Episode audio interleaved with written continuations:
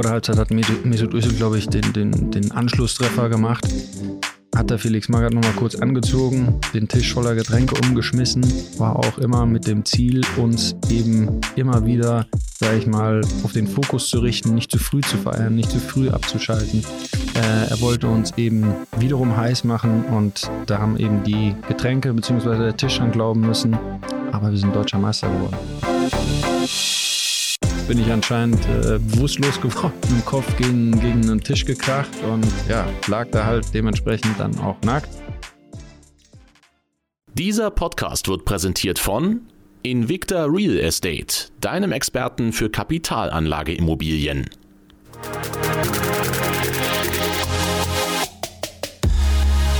Herzlich willkommen bei Immer die drei, dem Fußball-Podcast aus Unterfranken. Mann! Mit euren Moderatoren Sebastian Leisgang und William Vielwert. Immer die drei! Die Nummer drei heute, Marcel Schäfer. Sommer! Hallo und herzlich willkommen. Es ist immer die drei. Es ist Folge 10, also eine Jubiläumsausgabe und nicht nur deshalb eine besondere Ausgabe. Es Ist auch deshalb eine besondere Ausgabe, weil wir einen Gast haben, der sowohl deutscher Meister als auch Pokalsieger geworden ist. Das hatten wir bisher noch nicht. Wir sitzen in Wolfsburg und zwar gegenüber von Marcel Schäfer. Servus. Hallo. Wir sitzen hier in einem Raum, wie der Sebastian gerade gesagt hat, in der Geschäftsstelle. Hinter deinem Rücken, Marcel, sehen wir Trainingsplätze und die VW-Arena. Wofür wird der Raum sonst genutzt? Das ist äh, unser neues VfL-Center. Das wurde unter Felix Magath äh, noch quasi ins Leben gerufen oder geplant. Die Umsetzung erfolgte ein bisschen später. Äh, wir sind, glaube ich, damals 2013 hier in das neue Trainingszentrum eingezogen und haben wir wirklich hier, das seht ihr auch, eine sehr, sehr tolle Infrastruktur äh, für einen Fußballstandort. Das muss man ganz klar sagen. Und das Gebäude ist in erster Linie für, den, für die Lizenzmannschaft da, äh, wo wir einen sehr großen Kraftraum haben, die Umkleidekabinen. Äh, wir haben ja eine kleine Mensa äh, mit einer Küche. Wir haben ein Yoga-Studio hier. Äh, aber darüber hinaus ist die Geschäftsführung noch hier, äh, hat ihre Büroumlauflichkeiten, Medien und Kommunikation und der Scouting-Bereich. Und hier ist alles in Grün und Weiß getaucht. Die Jalousien, äh, die gemäß, Wände. Gemäß den Vereinsfarben, alles grün und weiß. Ja, wunderbar. Ähm, Marcel, wir reisen heute mit dir zusammen durch deine Karriere. Ähm, wir machen Station in Aschaffenburg, wir machen Station in München und wir überqueren sogar den Atlantik ähm, und kehren dann wieder zurück nach Wolfsburg. Und auf dieser Reise kommen Wegbegleiter von dir zu Wort. Da ist ein, kann ich schon mal verraten, äh, ehemaliger Trainer von dir dabei, der mittlerweile äh, Manager-Kollege von dir ist.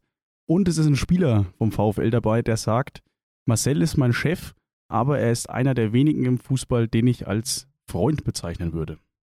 Bevor wir das Ganze jetzt vertiefen, wollen wir dich aber erstmal kurz vorstellen. Er ist in Straßbessenbach aufgewachsen und hat im Nachwuchs von Viktoria Aschaffenburg gespielt. Später ist er über den TSV 1860 München zum VfL Wolfsburg gekommen und hat es dort zum Meister und zum Pokalsieger gebracht. Er hat unter Trainern wie Felix Magath und Dieter Hecking gespielt und in der Ära von Joachim Löw auch das Trikot der deutschen Nationalmannschaft getragen. Er ist dreimaliger Familienvater und arbeitet mittlerweile als Sportdirektor beim VfL. Wir fragen uns, Normalerweise haben wir an der Stelle dann immer unsere erste Frage. Ähm, heute, wie gesagt, besondere Ausgabe, kommt diese erste Frage nicht von uns, sondern von einem deiner früheren Mitspieler, und zwar von Diego Benaglio. Chefi, wie kann es sein, dass du zwei gelbe Karten weniger gekriegt hast als ich in unserer Zeit beim VfL? Das ist doch eigentlich gar nicht möglich, oder? Wir klären das mal kurz im Detail auf. Ihr habt beide um die 320 Spiele gemacht. Äh, Diego steht bei äh, 14 gelben Karten. Du hast als Verteidiger und Feldspieler im Vergleich zu ihm äh, nur 12 bekommen. Wie ist das möglich?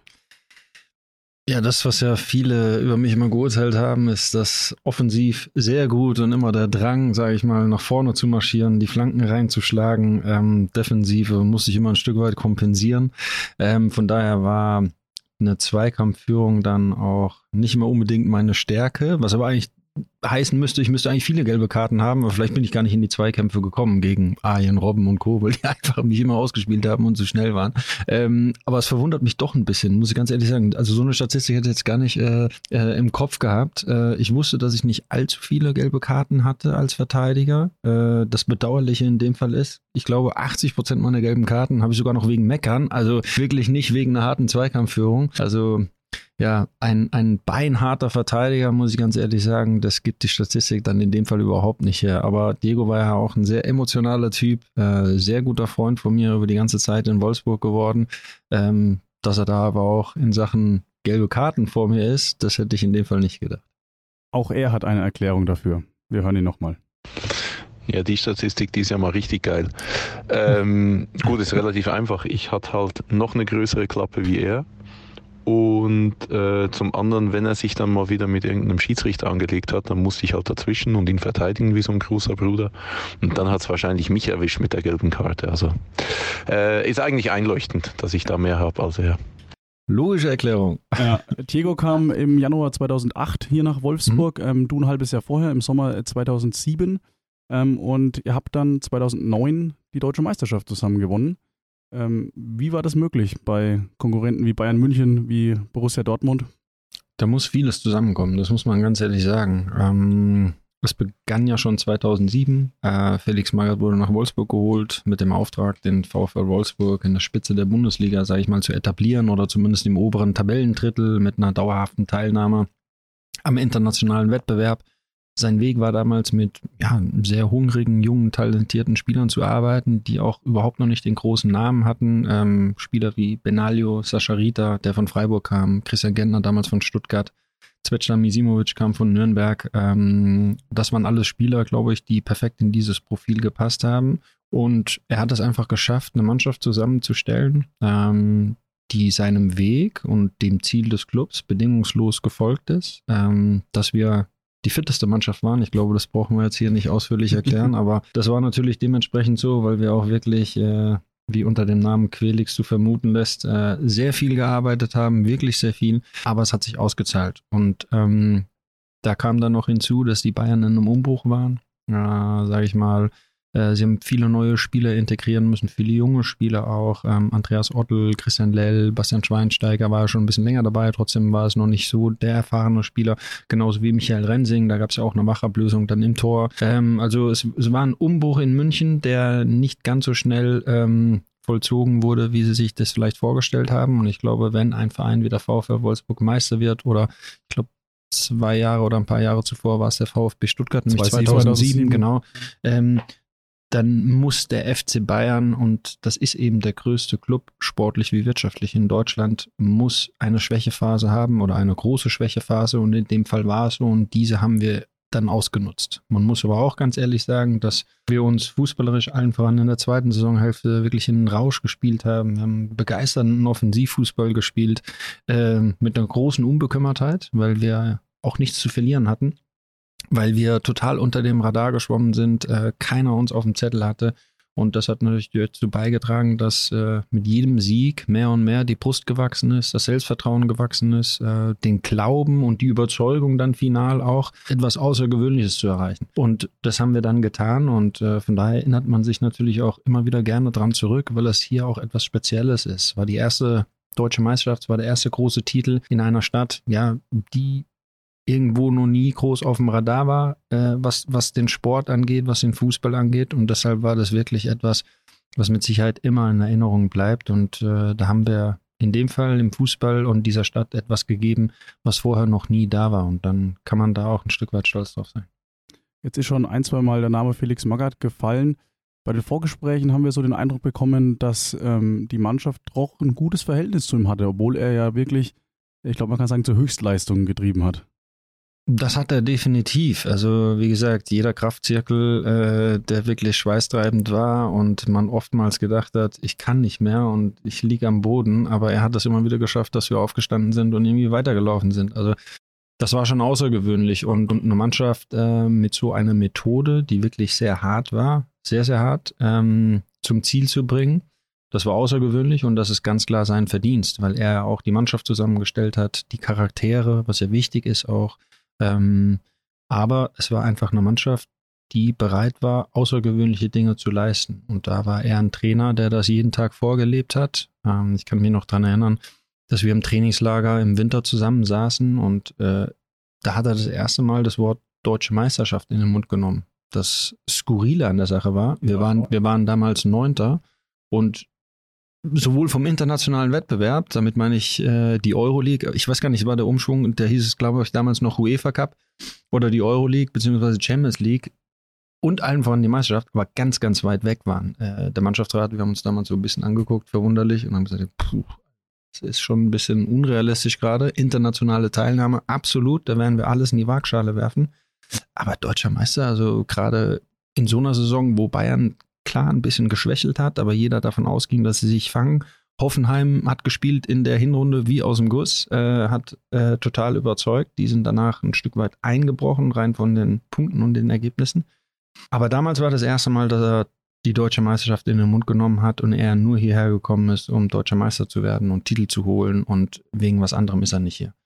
Ähm, mit jedem Sieg haben wir mehr und mehr zum einen seine Worte immer wieder in Erinnerung gerufen und der Glaube hat sich dann immer wieder gesteigert. Und wie gesagt, äh, wenn du jemanden hast wie Felix Magath, der wirklich der starke Mann hier beim Club war. Das war eben das Konstrukt, dass er Geschäftsführer, Sportdirektor und Trainer in einer Person war und der das jeden Tag vorlebt, der jeden Tag bereit ist, äh, im Prinzip unfassbar viel zu investieren. Der Erste, der da war, der Letzte, der geht, um seinem Ziel näher zu kommen.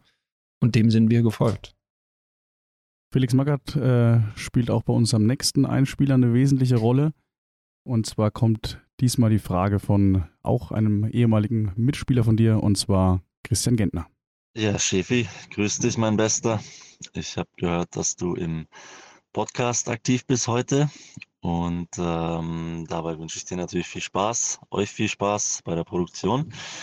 Ähm, ich hätte noch eine Frage und zwar ähm, geht es um, ja, das waren glaube ich ein, zwei Tage vor unserem letzten Saisonspiel 2008, 2009 gegen Werder Bremen. Ähm, da hast du wie so oft, ähm, hast du ja Dinge organisiert für die Mannschaft, äh, um die Mannschaft herum und ähm, da hast du dann auch versucht ähm, mitzuhelfen bei der Organisation, bei einer eventuellen Meisterfeier im Anschluss an das Spiel. Ähm, wenn meine Erinnerungen mich nicht täuschen, dann ähm, war der Trainer, war Felix Magath davon nicht ganz so begeistert, als er davon erfahren hatte, dass dein Fokus nicht zu 100 Prozent auf dem Spiel liegt. Aber vielleicht kannst du das nochmal besser erklären. Ich meinte, dass er da doch auch mal ja, ein Stück weit unsachlich wurde. Aber wie gesagt, ich hoffe, dass deine Erinnerung dann noch besser ist und vielleicht ähm, kannst du die mit uns teilen. Ich wünsche euch noch viel Spaß und äh, schicke dir ganz liebe Grüße aus der Schweiz. Bis bald. Ciao, tschüss. Erst in der Begrüßung sagt er mein Bester und dann stellt er mir so eine Falle. Also das ist nicht ganz fair.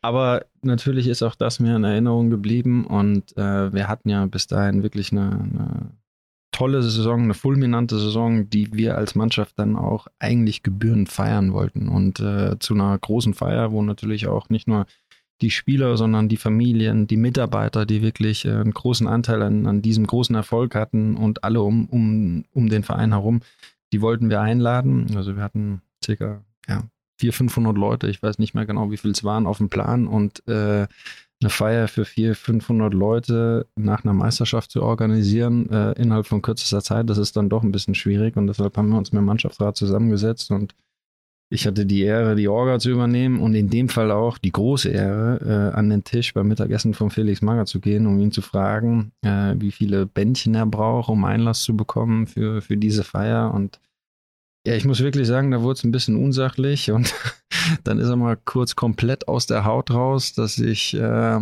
erst nach dem Spiel das Wort Feier wieder in den Mund genommen habe. Äh, und das spricht aber auch wiederum für ihn, weil ich hatte vorher erwähnt, dass er zu allem bereit war für den Erfolg, für sein Ziel, ähm, dass er dem Club auf die Fahne geschrieben hat, nämlich deutscher Meister zu werden irgendwann.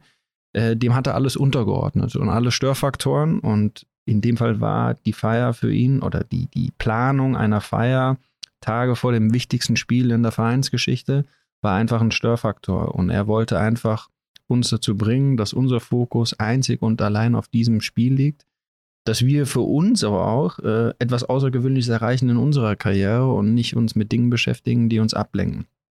und deshalb hat es da kurz, ich glaube, zwei, drei Minuten hat es gedauert, kam da mal kurz ein kleiner verbaler Orkan auf mich zu, den ich auch in dem Fall überhaupt nicht mehr aufhalten konnte, sage ich ganz ehrlich.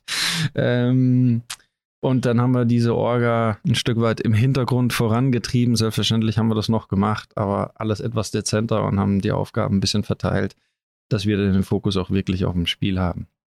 Welche Worte fallen bei einem verbalen Orkan von Felix Magath? Also da kann schon mal wirklich unsachlich werden, äh, das muss man ganz ehrlich sagen, aber immer äh, unter Berücksichtigung des Großen und Ganzen und das Große und Ganze war das Ziel deutscher Meister und äh, wir kennen alle, dass es in der Kabine und, und auf dem Platz mal ja ein bisschen anders zugeht. Jetzt ist das natürlich schon 15 Jahre her, wo es nochmal deutlich anders war, als es heute ist.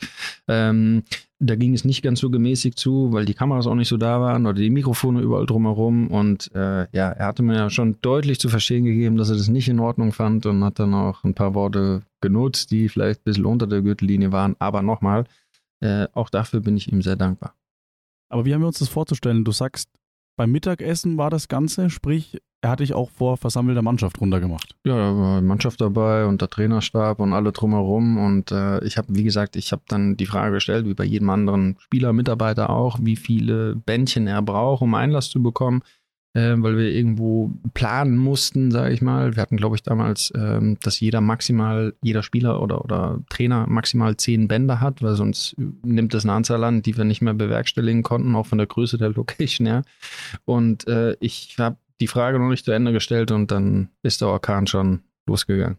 Da wusste ich dann schon. Und äh, dann war der Orkan vorbei. Äh, die einzigste Frage, die ich dann halt den anderen Trainern als Felix Magath dann ans Buffet ging, gestellt habe, äh, ob sie noch Bändchen brauchen. Also da habe ich noch nicht mal mehr eine Antwort bekommen. Da haben einfach nur, ich glaube, sieben oder acht Leute den Kopf geschüttelt und dann wusste ich, okay, alles klar, dann mache ich das Samstag nach dem Spiel. Samstagnachmittag, 15.30 Uhr, äh, VfL Wolfsburg gegen Werder Bremen. Nimm uns mal mit in die Kabine. Wie sitzt man dann da, wenn man den Jungs in die Gesichter schaut? Was, was sieht man in den Gesichtern, wenn man dann vor dem Anpfiff nochmal in die Kabine reinkommt und weiß, Mensch, wir haben heute eine historische Chance. Also das fing schon vorher an. Wir haben damals in, in einem äh, VW-Haus außerhalb äh, Wolfsburgs, äh, wo Seminare abgehalten werden, haben wir immer ähm, das Trainingslager oder einen Tag vorm Spiel die Nacht verbracht, gemeinsam gegessen, die Besprechung abgehalten und dann zum Spiel gefahren. Das sind so ja, 25, 30 Minuten Fahrt. Und auf dem Weg zum Stadion hat man schon gemerkt, das ist etwas ganz, ganz Besonderes. An jeder Bushaltestelle ähm, standen Leute äh, mit Wolfsburg-Trikots, mit Fahnen, mit Schals. Ähm, gefühlt an jedem Haus war eine Fahne äh, aus dem Fenster oder auf dem Mast äh, hochgehangen. Und das ist schon etwas Außergewöhnliches, weil es waren ja nicht nur die, die 30.000 damals im ausverkauften Stadion, sondern es waren auch circa 120, 130.000 Leute in der Stadt ähm, die mit uns dann zusammen diese Meisterschaft oder erstmal dieses Spiel, sage ich mal, versucht haben zu gewinnen, um dann die Meisterschaft zu feiern. Also das war wirklich ähm, für diesen Standort etwas, etwas ganz Besonderes, wenn man ja bedenkt, dass, dass zum damaligen Zeitpunkt nur 120.000 Einwohner hier lebten, war, war eigentlich jeder und darüber hinaus noch viel, viel mehr in der Stadt oder im Stadion. Und das war etwas, was uns noch mehr dazu motiviert hat, äh, sage ich mal, dieses außergewöhnlich, diesen außergewöhnlichen Moment herzunehmen um eben so eine deutsche Meisterschaft zu holen. Das hat man damals im Bus schon gespürt, im Stadion schon gespürt, eine tolle Choreo. Und wir waren einfach dann, trotz der kleinen Anekdote mit Felix Magath beim Mittagessen, so dermaßen fokussiert auf dieses außergewöhnliche Ziel, dass wir uns einfach nicht mehr nehmen lassen wollten. Und ähm, im Spiel hat man dann auch relativ schnell gemerkt, wie fokussiert wir sind, ähm, dass der Rasen gebrannt hat, dass wir alles dafür investiert haben, um das Spiel zu gewinnen. Und äh, das 5 zu 1, glaube ich, spricht für sich. In der Halbzeit wiederum, wir haben 3-1 geführt. Kurz vor der Halbzeit hat Mesut Özil, glaube ich, den, den, den Anschlusstreffer gemacht. Hat der Felix Magath nochmal kurz angezogen, den Tisch voller Getränke umgeschmissen, war auch immer mit dem Ziel, uns eben immer wieder sage ich mal, auf den Fokus zu richten, nicht zu früh zu feiern, nicht zu früh abzuschalten. Äh, er wollte uns eben wiederum heiß machen und da haben eben die Getränke bzw. der Tisch dran glauben müssen. Aber wir sind deutscher Meister geworden. Von daher war alles äh, bewusst von ihm so gesteuert und dafür nochmal kann man ihm nur dankbar sein. Alle Beteiligten. Aber warum räumt er den Tisch ab, wenn er eigentlich nur äh, eure Sinne schärfen will? Das war einfach ein Tool für ihn. Äh, manchmal den einen oder anderen, der vielleicht schon denkt, äh, was mache ich jetzt äh, nach dem Spiel und wie feiere ich und mit wem, äh, da nochmal die Sinne zu schärfen. Das war nicht nur so, dass er die Getränke abgeräumt hat, sondern er einen Tisch umgeschmissen hat. Also das war schon sensationell. Äh, von daher sind das ja Dinge und das, das, merkt man, das, das bleibt dann hängen, das ist außergewöhnlich, da redet man gern drüber und äh, wenn dann so ein Erfolg am Ende bei rumkommt, wie gesagt, dann, dann ist das was immer in Erinnerung bleibt. Dann darf er äh, gerne ständig äh, Tische umwerfen. Absolut. Ähm, 3-1 Halbzeitstand hast du schon angesprochen. Äh, das 4 zu 1 in der 56. Minute gefallen. Torschütze Grafitsch.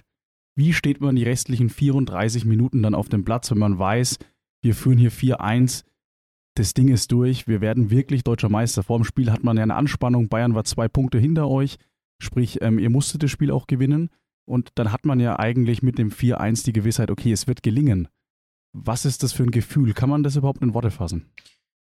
Also das, nee, eigentlich nicht. Das ist unbeschreiblich. Aber ich glaube, das war der Moment, wo, wo Christian Gentner und ich das erste Mal uns angeschaut haben und, und auch die Faust geballt haben und haben gesagt, jawohl, also wir, wir schaffen das wirklich, wir ziehen das große Ding wirklich. Äh, da geht ein Kindheitstraum in Erfüllung. Äh, wir verteidigen jetzt mit allem, was wir haben, weil dann ist es einfach klar, dass die nicht mehr rankommen können, haben sogar noch ein schönes Tor dann erzielt mit dem 5-1.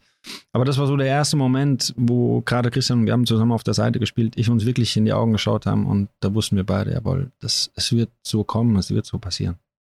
Jetzt haben wir äh, über die Kabine gesprochen vor dem Spiel, äh, über die Kabine äh, in der Halbzeitpause. Wie war es danach? Ja, super. Also erstmal haben die Fans dann den Rasen gestürmt, von daher mussten wir äh, leider dann erstmal wieder zurück in die Kabine, haben da gefeiert, haben, da stand dann auch schon Shampoos und, und Bier bereit, wo wir alles kreuz und quer rumgespritzt haben und in dem Fall ja das Ganze gebührentlich auch gefeiert haben, wie es eben bei jeder Mannschaft ist, wenn man einen Erfolg feiert, dann kann man ja da auch mal wirklich aus sich rausgehen, äh, den Moment genießen und einfach Dinge machen, die man vielleicht während der Saison nicht gemacht hat.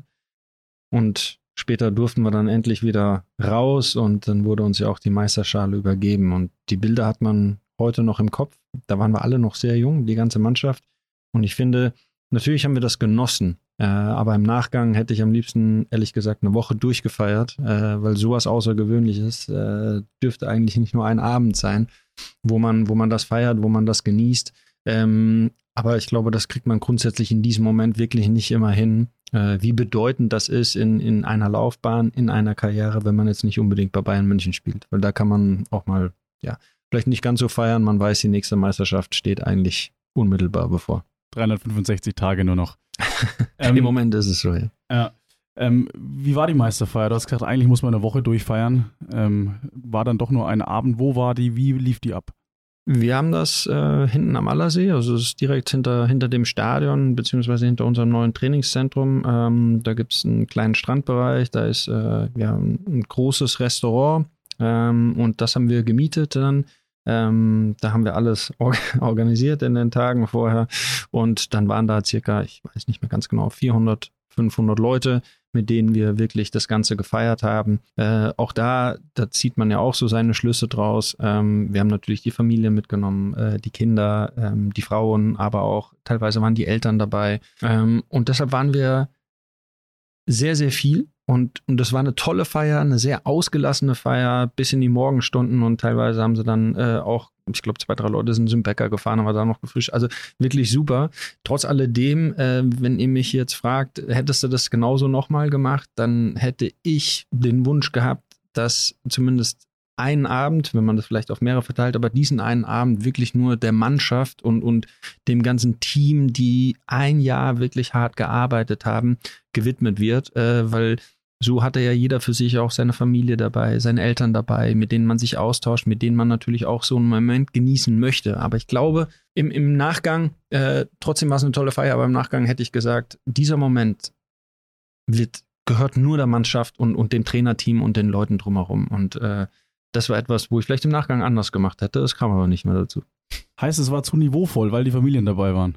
Kann nein, das so sagen? Nein, das war es nicht. Da gibt es echt ein paar Situationen, wo man sagt, okay, da hat man definitiv gemerkt, der eine oder andere hat wahrscheinlich ein bisschen zu viel ins Glas geschaut. Aber das ist auch okay. Berichte uns von diesen Situationen. Ja, es gab Spieler, die dann gemeint haben, sie müssten äh, ja der nächste Deutschland suchte Superstar-Anwärter sein und sind ans Mikro, aber wenn man sich seiner Worte noch nicht mal mehr bewusst ist, dann sollte man das vielleicht unterlassen. Von daher, aber es war, es war wirklich gut. Was hat diese damalige Mannschaft ausgezeichnet? Wir haben jetzt über die Feier gesprochen. Eine sportliche Frage. Was war das für eine Mannschaft damals?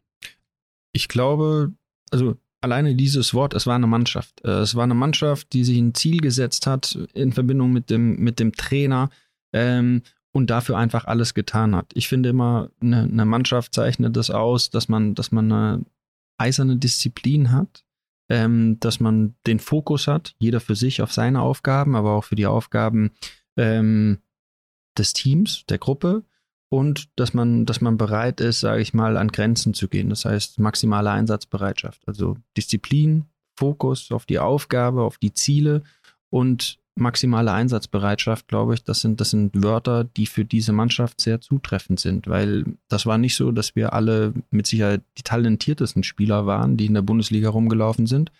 Aber wir waren in diesem Jahr einfach die beste Mannschaft äh, mit einer unbändigen Mentalität. Äh, wir waren fitter als jede andere Mannschaft. Gerade im Laufe der Rückrunde hat man das gesehen. Immer, wenn der eine oder andere ein Stück weit nachgelassen hat, in der 60., in der 70., konnten wir nochmal zusetzen. Deshalb sind auch die Ergebnisse so zustande gekommen, weil die Heimspiele in der Rückrunde waren nicht so, dass man die 1-0, 2-0 gewonnen hat. Man hat gegen Bayern 5-1 gewonnen, man hat gegen Dortmund 3-0 gewonnen, man hat gegen Werder Bremen, äh, die zum damaligen Zeitpunkt wirklich noch eine sehr, sehr gute Mannschaft waren, ähm, gespickt mit, mit Diego, mit Mesut Özil, äh, mit Clemens Fritz. Ähm, vorne, glaube ich, hat noch Klose gespielt. Also äh, einfach eine Top-Mannschaft, die haben wir auch 5 zu 1 aus dem Stadion geschossen. Ähm, und da hat man gemerkt, welcher Bedeutung ja, der Fitnesszustand einer Mannschaft zukommen kann, äh, wenn andere Mannschaften schwächen.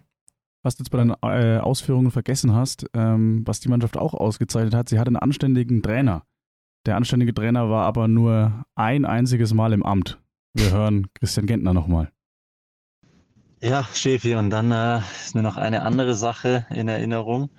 Und zwar, als du quasi unsere Aufstellung ähm, ja, bekannt gegeben hast. Ich weiß gar nicht, war der Trainer da der Überzeugung, dass du das besser kannst als er oder wie kam es dazu, dass du plötzlich vor der Mannschaft standest und ähm, entschieden hast, wie wir spielen, welches System, welche Spieler auf welcher Position spielen. Ähm, ich weiß nicht mehr, ob wir da gewonnen haben oder verloren oder unentschieden gespielt haben, aber ich erinnere mich gut daran, wie du die ähm, Aufstellung der Mannschaft präsentiert hast. Vielleicht ähm, kannst du darüber auch noch erzählen. Ähm, ja, liebe Grüße, ciao, ciao.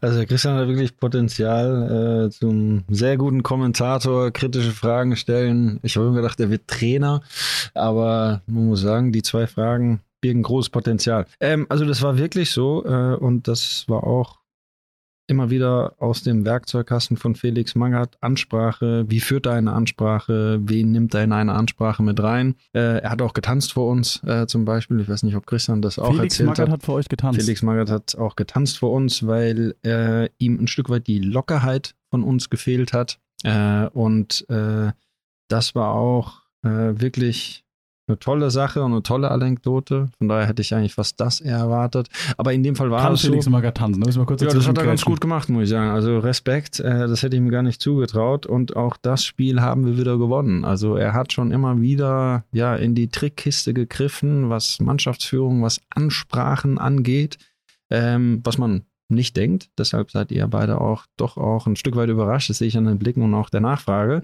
Ähm, aber er hat schon gewusst, wie er seine Mannschaft immer wieder zum einen überraschen kann, aber auch packen kann äh, und die richtigen Inhalte mitgeben kann. In dem Fall war das so, dass Felix Magath mich rausgeholt hat. Er hat sich hingesetzt und hat gesagt, so, du redest ja immer viel und weißt ja auch immer alles.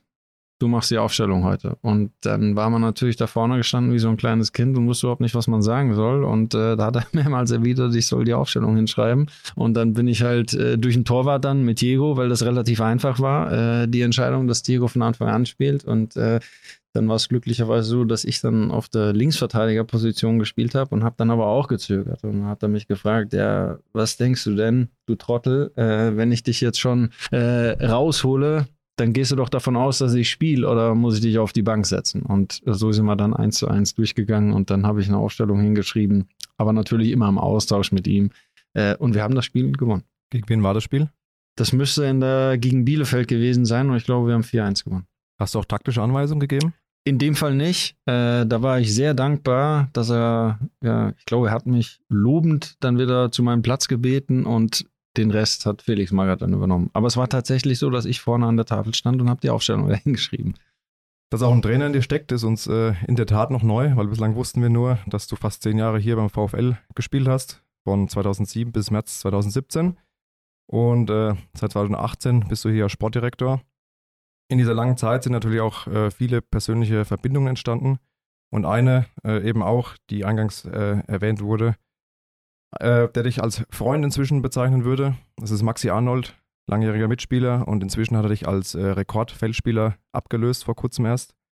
Jetzt hat er eine Frage an dich. Äh, dabei geht es um die Zeit unter Felix Magath und einen Saunagang.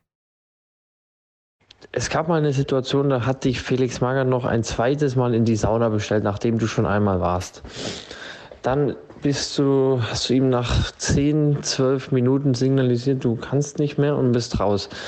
Dann ist irgendetwas passiert. Und dann meine nächste Frage, nachdem das passiert ist und du dann die Augen geschlossen hattest und wieder aufgewacht bist, dann erzähl doch mal bitte, was hast du als allererstes gesehen? Ich merke schon, welche Richtung das sind. Also die Fragen sind echt äh, gemeingefährlich. Also das war so, wir waren leidenschaftliche Saunagänger, auch Felix Magath. Ähm, und sind eigentlich äh, sehr oft und sehr gerne in die Sauna gegangen. Ich glaube, das war sonntags. Wir hatten Samstag Spiel gehabt. Äh, bin morgens zum Training gefahren, habe nicht gefrühstückt. Habe ich öfters nicht gemacht, was auch nicht gut war, aber ich habe es gemacht. Dann haben wir trainiert, dann bin ich in die Sauna gegangen und war eigentlich schon fertig. Dann kam Felix mal und sagt so, wir gehen jetzt nochmal einen Aufguss machen. Und äh, habe ich gesagt, Trainer, ich war schon drin, wir gehen jetzt in die Sauna. Okay, dann war klar, äh, keine große Diskussion. Ich komme mit in die Sauna, hatte, wie gesagt, nichts gefrühstückt, kein, kein, äh, nichts gegessen, kein Frühstück, äh, also kein Frühstück gehabt, nichts getrunken. Und äh, ja, dann wurde es mir, man merkt das dann, dass das einem nicht ganz so gut geht, nachdem wir schon 20 Minuten drin waren und haben halt über das gestrige Spiel gesprochen. Das, das war auch im Großen und Ganzen ein vernünftiges Gespräch, also es war jetzt kein kritisches Gespräch. Ich gesagt, Trainer, ich glaube, wir müssen raus, weil, ja, weiß nicht, mir geht es nicht so gut. Und dann ist es quasi bei uns, muss man sich so vorstellen, dass äh, wir quasi den Duschbereich haben da ist ein großes Wärmebecken und im Anschluss kommt dann die Sauna und dann haben wir uns quasi dahingesetzt, wo das Wärmebecken ist und äh, beziehungsweise gestanden, sorry, und dann habe ich gesagt, ja, ich muss kurz setzen, also irgendwie wird nicht besser. Und dann wurde es im Sitzen auch nicht besser und dann äh, habe ich gesagt, Trainer, also irgendwas stimmt hier nicht. Ich, ich muss vor, ich muss mich hinlegen äh, auf die Physiobänke und dann weiß ich noch, dass, dass ich durch so eine Tür durch bin und dann ja, bin ich anscheinend äh, bewusstlos geworden, mit dem Kopf gegen, gegen einen Tisch gekracht und ja, lag da halt dementsprechend dann auch nackt, weil äh, das Handtuch ist mir im Sturz, im Fallen dann anscheinend runtergeflogen. Ja, und äh, auf die Frage von Maxi, also was habe ich gesehen, als ich aufgewacht bin? Ich habe äh, drei nackte Männer gesehen, äh, die auch nicht den Anstand hatten, in dem Fall ihr Handtuch um gebunden zu lassen, sondern äh, ich bin aufgewacht und habe da drei nackte Männer gesehen, die mir versucht haben, äh, dann wieder, dass ich zu Bewusstsein komme und dass es mir gut geht, die besorgt waren. Das habe ich dann auch relativ schnell gemerkt. Aber wir haben das hinbekommen. Ich glaube, der eine oder andere, der wäre direkt wieder in Ohnmacht gefallen. Aber du bist nicht nochmal in Ohnmacht gefallen? Nee, in dem Fall nicht. Ich habe mich dann geschüttelt und wir sind dann aufgestanden, hatten natürlich rasende Kopfschmerzen, habe mich dann auch abholen lassen äh, nach dem Anraten der Ärzte, ähm, weil man wirklich kurz weg war und ich habe wirklich einen Brummschädel gehabt. Äh, das ist mir danach aber auch nie mehr passiert, weil ich zum einen aufgrund dieses Anlasses oder dieses Ereignisses dann zum einen immer gefrühstückt habe und genug getrunken habe, bevor ich in die Sauna bin. Ganz allgemein gefragt, was hast du damals von Felix Magath mitgenommen, sowohl sportlich als auch menschlich? Ähm, also ich bin sehr dankbar für die Zeit, weil äh, ich glaube, dass er ähm, nicht nur uns, mich als Spieler weiterentwickelt hat, rein fußballerisch, sondern auch was die mentale Geschichte angeht, weil ähm, das Fußballgeschäft, ähm, das ist schon nicht ganz so einfach, wo die Menschlichkeit hier und da einfach völlig außen vor gelassen wird. Das hat so eine Entwicklung genommen und deshalb war das eine sehr, sehr gute Vorbereitung auf das, was kommt. Gerade als junger Spieler ist es eine sehr gute Schule. Das würde ich dem einen oder anderen Spieler heute auch nochmal gerne wünschen und einfach ähm, was man definitiv mit, zumindest was ich mitgenommen habe, ist, dass, dass man sich immer extrem hohe Ziele stecken muss, darauf hinarbeiten soll und dafür eben alles investieren soll. Ähm, man hat gesehen, dass, dass man Dinge erreichen kann, die vielleicht äh, überhaupt nicht auf dem Radar sind. Man hat gemerkt, dass man Trainingseinheiten überstehen kann, wo man nie gedacht hätte, dass man die überstehen kann. Ähm, und das ist etwas, was mich in der Felix-Magath-Schule sehr geprägt hat und was man auch grundsätzlich für sein, für sein Leben mitgenommen hat. Warum würdest, würdest du dem einen oder anderen jüngeren Spieler das empfehlen, so eine Felix-Magath-Schule durchzugehen? Naja, ich glaube, dass es, dass es ähm, grundsätzlich, ich, ich mag das nicht, wenn man sagt, früher war es besser oder, oder jetzt ist schlechter. Ähm, es ist einfach anders, sagen wir es mal so. Und ich glaube, dass das vielen Spielern gar nicht bewusst ist, äh, welch Privileg sie haben. Ich meine, wir können das machen, äh, was, was wir lieben, äh, was wir mit vier, fünf, sechs Jahren begonnen haben. Wir sind dem Ball nachgerannt, äh, wir haben Profis nachgeeifert, die in vollen Stadien spielen, die bejubelt werden, wenn sie Siege einfahren, wenn sie Tore schießen, sich vor die Fankurve stellen. Also das sind alles Momente, die, glaube ich, zum Beispiel mit Geld gar nicht zu bezahlen sind. Das sind, das sind Glücksgefühle, das sind Facetten an einem Fußballprofi, die, die außergewöhnlich sind und, und die man sich zum Beispiel, egal wie viel man hat, nicht kaufen kann. Und ähm, der ein oder andere, der da täglich zum Training kommt, da denkt man, ja, man tut ihm was Schlechtes, äh, wenn man mal trainieren muss oder vielleicht auch zweimal trainieren muss. Und äh, bei Felix Magath war das ja an der Tagesordnung, dass wir dreimal trainiert haben und das hat sich ja auch ausgezahlt und gelohnt. Und äh, deshalb wäre es doch auch mal wirklich äh, sehr schön zu sehen, wenn der ein oder andere mal die Felix Magath Schule durchlaufen würde. In seiner ersten Amtszeit hier in Wolfsburg hat Felix Magath mal über dich gesagt, Schäfer muss man nie antreiben, er gibt in in jedem Training immer alles. Kann man sagen, dass du so eine Art Liebling von ihm warst? Er hatte dich ja damals auch immer liebevoll Schäferlein genannt. Also, er hat auf jeden Fall große Stücke auf mich äh, gehalten oder, oder großes Vertrauen mir entgegengebracht, ähm, weil wir einfach zusammengepasst haben. Also Felix Magath ähm, hat niemanden den Kopf runtergerissen, wenn er einen Fehler gemacht hat. Das, was er erwartet allerdings war, dass man 100% Einsatz gibt, dass man diszipliniert ist und dass man einfach was macht. Dass man einfach, sage ich mal, versucht, seine Stärken, eben zum Beispiel, dass ich die Linie hoch und runter laufe, Flanken reinschlage, ähm, dass man das sieht und dass man immer wieder versucht, seine Stärken einzubringen. Er auch, oder er wusste auch, dass ich defensiv so hier und da meine Problemchen hatte. Ähm, das war etwas, was er, für was er mich nie kritisiert hat. Er hat immer gesagt, wenn du defensiv Probleme hast, dann musst du versuchen, den Gegenspieler so oft in die Offensivaktion, deine Offensivaktion zu verwickeln, ähm, dass du das eben dementsprechend kompensierst. Deshalb, also ähm, Liebling weiß ich jetzt nicht, äh, bin ich mir nicht sicher. Ähm, ich muss aber ganz klar sagen, dass wir sehr gut miteinander ausgekommen sind, auch wenn das ein oder andere Gespräch vielleicht nicht den Anschein gab. Felix Magath hatte noch eine zweite Amtszeit hier und trotz deiner Ausführungen, äh, trotz eures guten Verhältnisses damals, hat er dich damals äh, 2011 nach dem Pokal aus gegen RB Leipzig, damals noch Viertligist, äh, als Kapitän abgesetzt. Ähm, was hat es damit auf sich? Weil du hast ja auch im Interview später gemeint, du wärst gerne Kapitän geblieben. Ja, wir sind damals im Pokal ausgeschieden gegen einen Viertligist. Äh, das war RB Leipzig zu dem Zeitpunkt, die sicherlich kein normaler Viertligist waren, sondern schon große Ambitionen hatten. Trotzdem sind wir in einem in wirklich desaströsen Spiel ausgeschieden. Ich habe nicht gut gespielt, ähm, habe auch in dem Fall vielleicht nicht so agiert, wie ein Kapitän aus seiner Sicht agieren sollte in diesem einen Spiel. In der Vorbereitung war das noch so, da haben wir auch den Vertrag verlängert, aber nach diesem Spiel ist er einfach äh, ja, zur Erkenntnis gekommen, dass er mit so einem Kapitän dann in dem Fall oder nach so einer Situation, nach so einem Vorfall nicht in die Saison gehen möchte und äh, hat mich dann eben abgesetzt. Ähm, trotz alledem habe ich im nächsten Spiel gespielt, habe sogar ein Tor geschossen. Also von daher, es hat nicht dazu geführt, dass er, sage ich mal, das Vertrauen in mich als Spieler verloren hatte. Äh, es ging lediglich um, um dieses Amt als Kapitän, wo er auch der Meinung war, dass es vielleicht ähm, ja, zu viel Ballast auf meinen Schultern ist, äh, was mich, äh, was mich, äh, sage ich mal, ein Stück weit ablenkt von meinen eigentlichen Aufgaben auf meiner Position. Ob er das jetzt gesagt hat, damit es besser rüberkommt, das weiß ich jetzt nicht genau, aber ähm, es ist natürlich nie schön, wenn man als Kapitän abgesetzt wird. Das ist so. Aber auch für so eine Erfahrung bin ich zum Beispiel sehr, sehr dankbar, weil auch das eine Facette in einem, in einem Leben eines Profifußballers ist, ähm, wo man sehr, sehr viel draus zieht, wo man sehr viel drüber nachdenkt, wo man auch seine Schlüsse draus zieht, äh, wo man mehr drüber nachdenkt als über die positiven Dinge. Ähm, deshalb ist das, ist das etwas, was mir zum Beispiel auch heute extrem viel weiterhilft in, in meiner jetzigen Position, äh, weil jeder Spieler, der mir gegenüber sitzt, weiß genau, dass ich gefühlt auch alle Höhen und Tiefen miterlebt habe.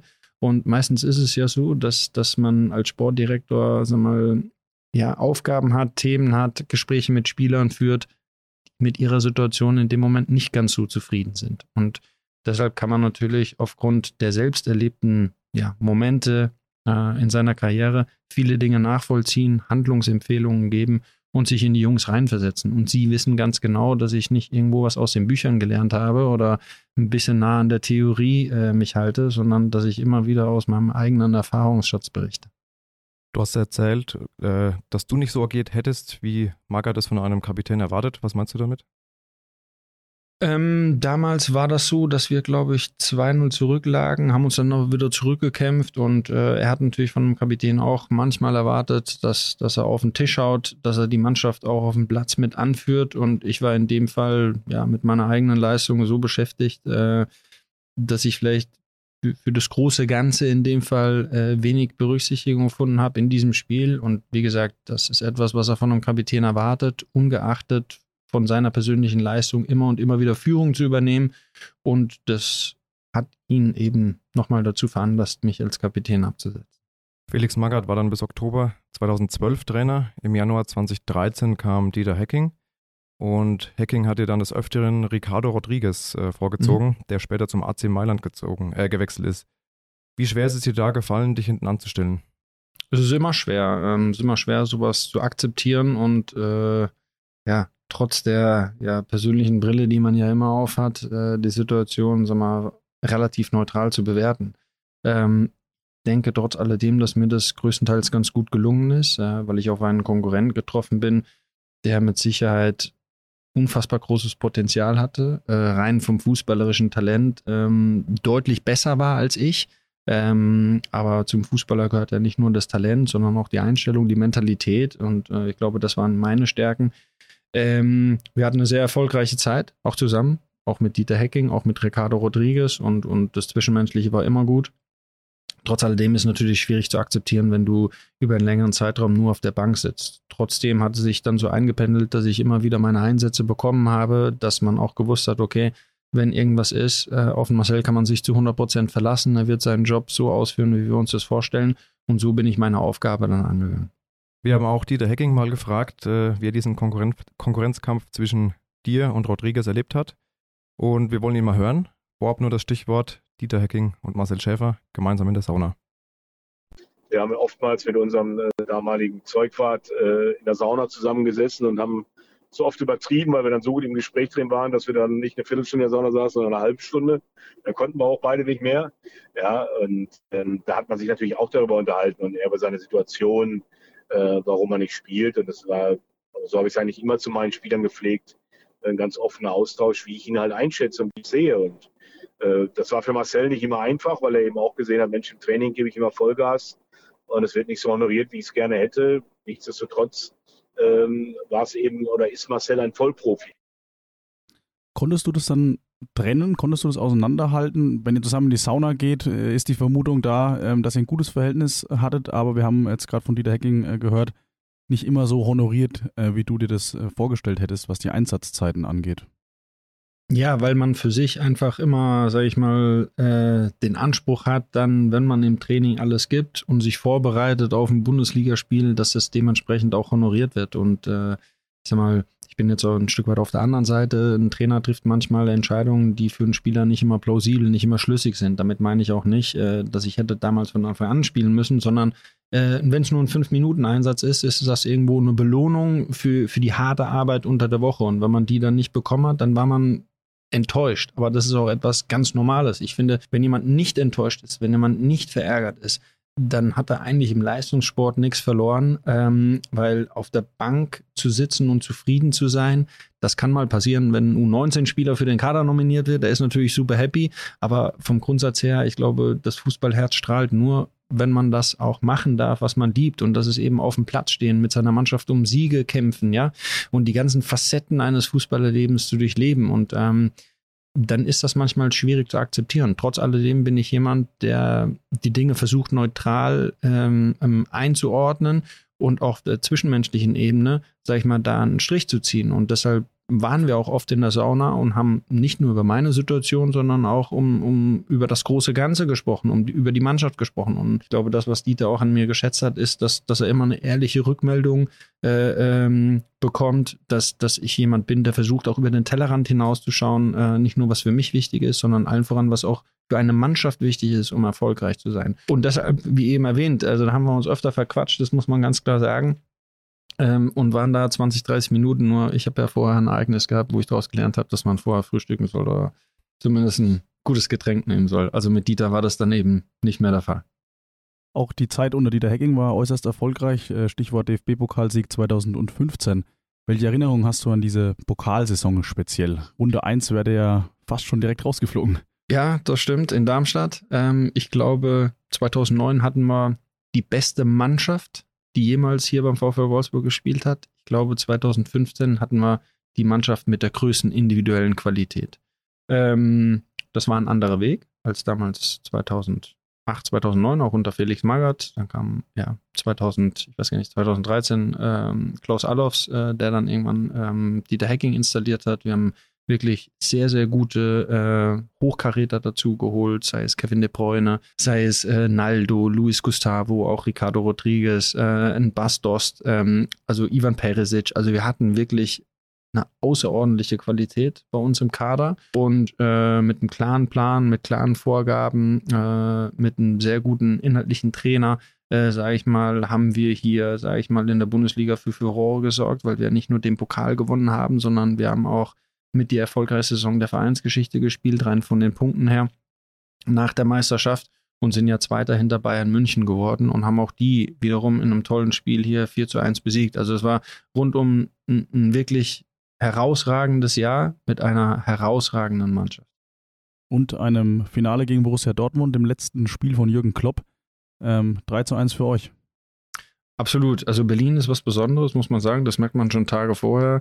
Äh, das merkt man auch da, wenn man ins Stadion fährt. Auch das war natürlich für Wolfsburg oder für, für die Geschichte des Clubs und die Stadt natürlich ein, ein außergewöhnlicher Moment, ähm, dass da die Hälfte des Stadions voller Wolfsburger sind, ähm, was ja für uns doch nicht so oft der Fall ist. Ähm, deshalb war das wirklich rundum ja, ein prägendes Erlebnis. Was ging da dann auf der Feier ab? Ja, so einiges. Wir hatten da, ich weiß gar nicht mehr, wie der Name war, wir hatten eine tolle Location direkt an der Spree und äh, auch da haben wir bis in Morgengrauen haben wir gefeiert, haben wir es richtig krachen lassen, so wie sich das eben gehört. Und äh, da war das dann auch so, dass wir uns mit der Mannschaft eben, weil wir da Einfluss hatten auf die Planung, auf die Orga, haben wir uns, äh, da gab es zwei Ebenen, haben wir uns auf die zweite Ebene zurückgezogen, um wirklich gezielt dann auch mit den Personen das Ganze, sagen wir mal, intensivst zu feiern, äh, mit denen man das auch erreicht hat. Du hast gesagt, richtig krachen lassen. Äh, dein Hauptgetränk, wenn wir da richtig informiert sind, war aber Radler.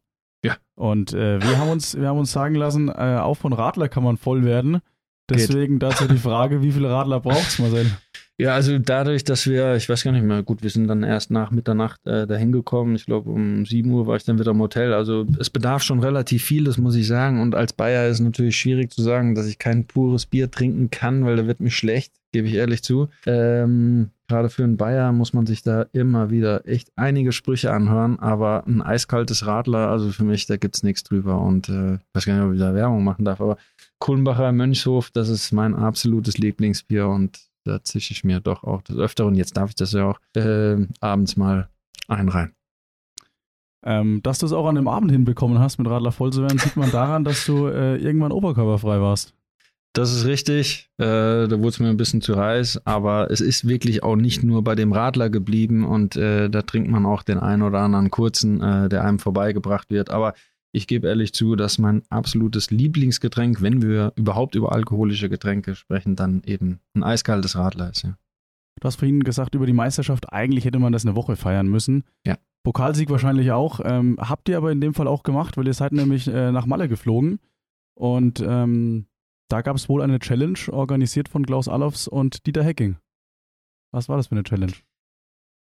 Also wir sind dann quasi im, im Nachgang äh, haben wir ein, es war eine relativ lange Sommerpause und äh, da haben die Verantwortlichen sich eben Gedanken gemacht, wie, wie überbrückt man das, ohne dass die Jungs zu lange frei haben. Wir wollen denen ja Regeneration geben und Erholungsphasen, aber das waren, glaube ich, dann während des glaube, sieben oder acht Wochen gewesen, was deutlich zu lang ist. Also haben wir eine Art, äh, das war ganz nett, äh, Regenerationstrainingslager rein offiziell dort abgehalten. Ähm, und da haben wir eben vormittags immer eine kleine Challenge gemacht. Äh, wir haben Fußball gespielt, Volleyball gespielt äh, und die Verlierer mussten sich dann äh, am letzten Abend oder die Verlierermannschaft muss sich am letzten Abend verkleiden und dementsprechend dann ein Lied singen und sich einfach völlig zum Affen machen. Also das muss man ganz klar sagen und das war die Challenge. Max Grün hat ein äh, Obelix-Kostüm getragen. Er war Richtig. nämlich im Verliererteam, das äh, nämlich äh, ja, neben ihm auch noch ähm, mit Marcel Schäfer bestückt war und äh, Stefan Kutschke. Wir haben zu der Challenge selbst aber noch eine Frage und die kommt von Christian Dresch. Servus Marcel, hier ist der Dreschi. Du erinnerst dich doch bestimmt noch an unsere Abschlussfahrt auf Mallorca im Robinson Club. Da haben wir doch so eine Challenge gemacht. Ähm, ich glaube, du kannst dich bestens daran erinnern. Ist es immer noch so, dass du im Urlaub Vollgas gibst? Ich glaube, äh, zur Erklärung muss man da noch anfügen, ähm, er meint mit Vollgas geben im Urlaub äh, Grätschen auf dem Kunstrasenplatz. Ja, also da habe ich mir dann einige Sprüche anhören müssen von den Teamkollegen, weil ich einfach alles dafür tun wollte, dass wir oder unsere Mannschaft eben dieses Kostüm nicht anziehen. Und da habe ich dann auch, weil Dieter natürlich auch so war, er wusste, wie ehrgeizig ich bin und äh, hat dann einige Sprüche verteilt, als wir schon 3-0 zurücklagen auf dem Kunstrasen. Und irgendwann habe ich eine Flasche genommen, habe die einmal quer über die Tennisplätze geknallt und habe dann in den nächsten Zweikämpfen entgegen dem, was meine gelbe Karte-Statistik so hergibt, äh, versucht jedes Mal zu grätschen und das auf dem Kunstrasen. Das muss ich aber ehrlich sagen, das habe ich bereut und habe es auch nie mehr gemacht, weil das hatte Auswirkungen auf meinen Urlaub, weil gefühlt meine Schienbeine und auch ja, die seitlichen Oberschenkel, Hüftbereich, waren komplett offen und ihr könnt euch auch vorstellen, wenn das alles aufgeschürft ist und dann wässert das immer und ja, dann lässt sich da nicht so gut schlafen, muss ich ganz ehrlich sagen. Also das habe ich im Nachhinein bereut, aber ich war einfach so ehrgeizig und wollte selbst da, wo es fast um nichts ging, wollte ich gewinnen. Ich habe es gerade schon erwähnt, äh, Max Grün im Obelix-Kostüm. Äh, was hast du getragen? Also wir haben nicht verloren, äh, muss ich dazu sagen. Wir Warum waren hat nicht, Max wir dann das waren, Obelix-Kostüm getragen? weil der Max einfach immer für einen Renner gut war und der war am ersten Tag schon im Obelix-Kostüm auf, auf dem Balkon gesessen. Äh, also der Max war ja auch, auch äh, sagen wir mal, sehr, sehr wichtig, äh, nicht nur auf dem Platz, weil er zum Beispiel äh, auch in Darmstadt eben uns äh, die Elfmeter gehalten hat, sondern äh, Max war jemand, der auch immer 100% gegeben hat, der aber auch für eine Kabine unfassbar wichtig ist. Das vergisst man immer schnell, weil im, im Vordergrund oder im Rampenlicht stehen natürlich diejenigen, die auf dem Platz stehen, allen von die, die die Tore schießen. Ähm, aber Max war jemand, der wirklich immer einen Spruch drauf hatte, immer gut gelaunt war. Für ihn war es ein absolutes Privileg, Profi zu sein und hat einfach alles eingebracht, was ihn auch ausmacht. Unter anderem hat er dann auch, ja, es eingebracht, dass er ein Obelix-Kostüm hatte, mit dem er dann einen Tag lang, am ersten Tag war das rumgelaufen ist und wir uns echt äh, einen halben Tag lang schlapp gelacht haben. Bevor wir zum Abschluss der ersten Hälfte zum Thema Nationalmannschaft kommen, haben wir noch zwei kurze Wolfsburg-Themen. Und äh, das erste Thema, ähm, äh, Wolfsburg-Thema, betrifft ein Geheimtreffen. Und zwar hattest du das zusammen mit Diego Benaglio und äh, den Wolfsburger Ultras. Kontext war damals, dass Julian Draxler öffentlich gesagt hat, dass er den Verein verlassen will. Und nach diesem Treffen gab es dann keinerlei Pfiffe mehr für Julian Draxler. Wie läuft so ein Treffen mit den Ultras ab? Wie kommt es zustande und ja, wie sieht es dann aus, wenn ihr euch austauscht? Also wir hatten hier in Wolfsburg, muss ich sagen, immer einen offenen Austausch äh, mit verschiedensten Fangruppierungen und wenn es Problemstellungen gab, ähm, waren wir auch immer offen, da sag mal, persönlich Stellung zu beziehen, was immer wichtig ist. Ich glaube, in einem persönlichen Gespräch ähm, ja, hat man doch auch deutlich mehr Verständnis für die andere Seite und, und kommt man an die andere Seite dann auch deutlich besser ran und die andere Seite bekommt auch, äh, sage ich mal, ein Gefühl dafür, äh, wie eine Mannschaft tickt und wie auch eine Mannschaft funktioniert und da gab es eben ein paar Probleme ähm, aufgrund, äh, aufgrund der Situation rund um Julian. Und Julian war aber ein Spieler von uns. Der war uns gegenüber immer sehr offen, immer sehr ehrlich. Auch wenn diese Offenheit oder Ehrlichkeit äh, äh, darauf zurückzuführen ist, dass er eben dann geäußert hat, dass er gerne den Verein verlassen möchte. Aber ich würde niemals einen, Spieler verurteilen, der mir gegenüber eine total offene und ehrliche Haltung hat, auch wenn es nicht das ist, was ich vielleicht äh, stützen würde. Ähm, und deshalb haben wir auch klar gesagt, das ist ein Spieler unserer Mannschaft und so etwas wollen wir nicht, so etwas dulden wir nicht und sind dann auch in einen Austausch mit den Fans gegangen und in eben so einem persönlichen Gespräch bekommen die auch ein, ein, ganz anderes Verständnis oder eine Akzeptanz für unsere Situation. Und das haben sie dann auch berücksichtigt äh, in ihrem Agieren, haben den Fokus eher dann auf die Mannschaft gelegt, statt äh, den Ärger über die eine oder andere Aussage in der Öffentlichkeit. Und deshalb haben wir das äh, im Austausch gemeinschaftlich geregelt. Und das war dann, wie lief das Gespräch ab? Es war ein sachlicher Austausch, ähm, in dem man Argumente ähm, ja, weitergibt oder wie hat man sich das vorzustellen, wenn ihr naja, zusammensitzt? Das, das, wird natürlich auch immer hier und da mal ein Stück weit emotional, aber es war immer sehr sachlich und inhaltlich einfach gut und ich habe natürlich to totales Verständnis äh, für Fans, weil ich sag mal, das Idealbild eines Spielers äh, für einen Fan ist natürlich immer hundertprozentige Identifikation mit dem Club, mit dem Standort und dass man möglichst lange dann auch vielleicht in einem Verein bleibt, aber wir wir kennen das Fußballgeschäft äh, nur allzu gut und äh, wissen, dass halt mal ein Wechsel stattfinden kann, dass sich auch mal vielleicht einer nicht an dem einen oder anderen Standort wohlfühlt. Ähm, schwierig wird es dann halt immer nur, wenn das, wenn das geäußert wird, offen und ehrlich. Ähm, da ist die Akzeptanz in der Öffentlichkeit dann teilweise nicht da. Das war bei Julian der Fall, aber ich finde, wir haben das, wir haben das gut gelöst und äh, sie haben ihre, ihre Punkte äh, auf den Tisch gebracht, wir unsere und, und gemeinschaftlich haben wir dann einander gefunden, dass es eben so ist dass die Fans, sage ich mal, nicht ihre Zeit damit verbringen sollen, irgendeinen Spieler äh, unserer Mannschaft, den wir zum damaligen Zeitpunkt und auch heute noch, ich schätze Julian absolut, weil er nochmal immer offen und ehrlich war äh, und auch eine fußballerische Qualität hatte, äh, die uns damals geholfen hat. Auch das sieht man ja äh, nach seinem Weggang in Wolfsburg, weil er im Moment bei einer der besten Mannschaften in Europa spielt.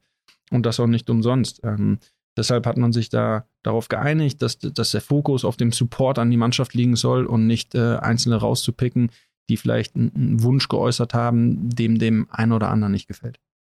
Ich habe es gerade erwähnt, ähm, Diego Benaglio war auch bei diesem Treffen dabei und ich habe auch gerade gesagt, wir haben noch ein letztes, zweites und letztes Wolfsburg-Thema und auch da spielt Diego Benaglio eine Rolle.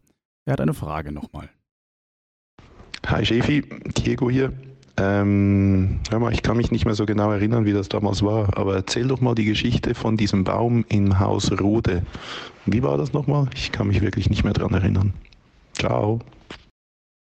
Ja, das ist auch äh, oftmals ein Thema, wenn wir wieder zusammenfinden.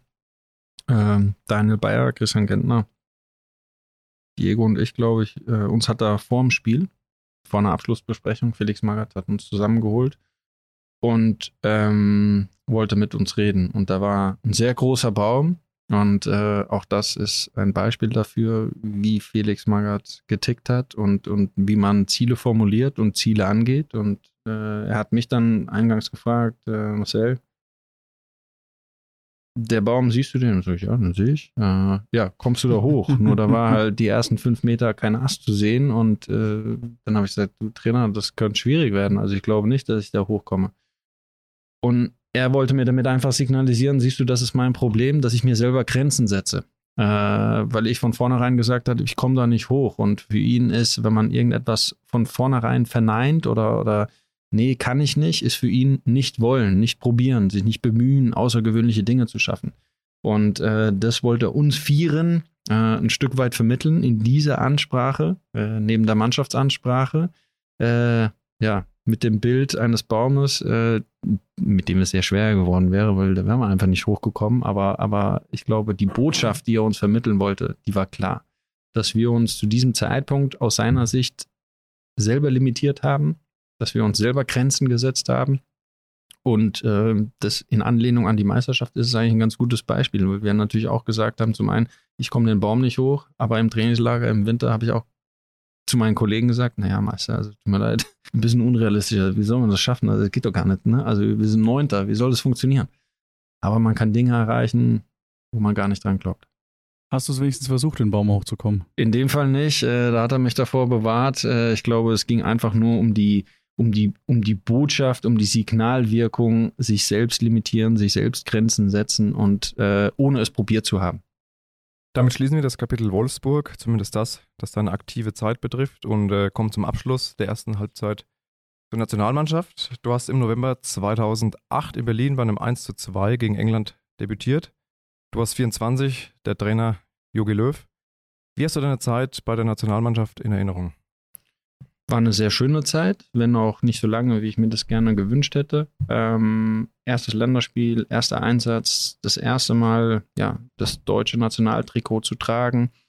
aber auch die Hymne zu hören, das war ein besonderer Moment. Ähm, ich glaube, alleine Bundesligaspieler zu sein, das war schon was Besonderes. Da gehen Träume in Erfüllung, aber dann wirklich für sein Land zu spielen, das, das, das war wirklich toll. Und ähm, den Moment habe ich auch genossen. Geht aber auch immer nur über die Leistung im Club. Und äh, ich glaube, dass ich zum falschen Zeitpunkt eine große Schwächephase dann auch im Club hatte um dauerhaft für die Nationalmannschaft in Frage zu kommen oder auch beim Turnier dabei zu sein, was mit Sicherheit, wenn man an seine Karriere zurückdrängt, doch irgendetwas ist, was, was an einem nagt, das man nicht mehr zurückholen kann. Aber es sind ja nicht nur immer schöne Momente, an die man sich zurückerinnert, sondern eben auch eine verpasste Teilnahme an einem, an einem Endrundenturnier, äh, Weltmeisterschaft oder Europameisterschaft, die ich in dem Fall auch Grund meiner Leistung zum damaligen Zeitpunkt äh, nicht, nicht erreicht habe. Dein Debüt hattest du in der Meistersaison gegeben, 2008, 2009. Hattest sportlich gesehen eine sehr starke Phase. Danach, du hast angesprochen, sportlich äh, bisschen eine Talfahrt gehabt. Hast dann die WM 2010 in Südafrika auch verpasst. Äh, du hast das Wort, es nagt an dir, äh, in den Mund genommen. Bis heute? Ja, man kann das, man kann das deutlich besser einordnen. Also es nagt nicht mehr so an mir wie vielleicht als Spieler oder wo ich unmittelbar meine Karriere beendet habe. Ähm, es ist aber etwas, wo ich, wo man gerne zumindest erreicht hätte und vielleicht eine zweite Chance äh, gehabt hätte. Die habe ich dann damals nicht gehabt. Ähm, aber das, das ist etwas, worauf man trotzdem zurückblickt, worauf man trotzdem seine Lehren zieht. Und ähm, es ist natürlich so, ne, die Luft, egal was man erreicht, wenn es immer weiter nach oben geht, die wird eben immer dünner. Es geht immer wieder mehr ums kleine Detail, äh, wo man noch akribischer arbeiten muss, wo man noch mehr Zeit investieren muss, gerade wenn man nicht ganz so talentiert ist, wie ich das eben war, äh, im Gegensatz zu anderen Spielern in der Nationalmannschaft. Und, und dann ist es eben etwas, was man vielleicht nicht ganz so mit Leben gefüllt hat, dieses Kapitel Nationalmannschaft, wie ich mir das in den Kopf gesetzt habe. Und das ist etwas, wo ich dann gesagt habe, ich habe das probiert, ich habe versucht, alles zu investieren, um auf diesen Baum Nationalmannschaft hochzukommen. Bin aber leider nicht ganz so hoch geklettert, äh, wie ich mir das vorgenommen habe. Damit gehen wir in die Pause. Danach sprechen wir über deine Anfänge in einem kleinen Ort, der sich Straßbessenbach nennt. Wir sprechen aber auch über eine Zeit äh, in einem großen Land, das sich USA nennt. Und wir sprechen über den Sportdirektor Marcel Schäfer. Drei Spots. Bis gleich.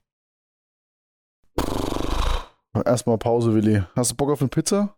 Boah, wäre geil. Ich nehme die vegetarische wie immer. Gut, dann rufe ich mal bei Lekandela an.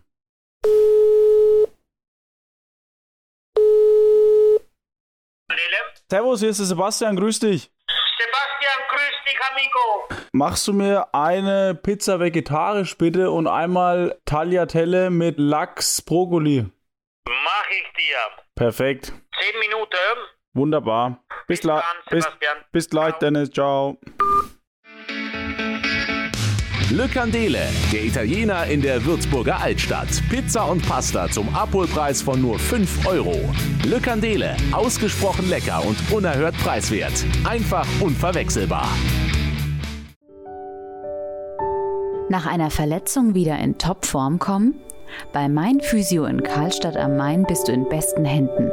Mein Physio ist deine erste Anlaufstelle für Physiotherapie, Osteopathie und Wellness. Wir helfen dir, damit du schon bald wieder topfit auf dem Platz stehen kannst.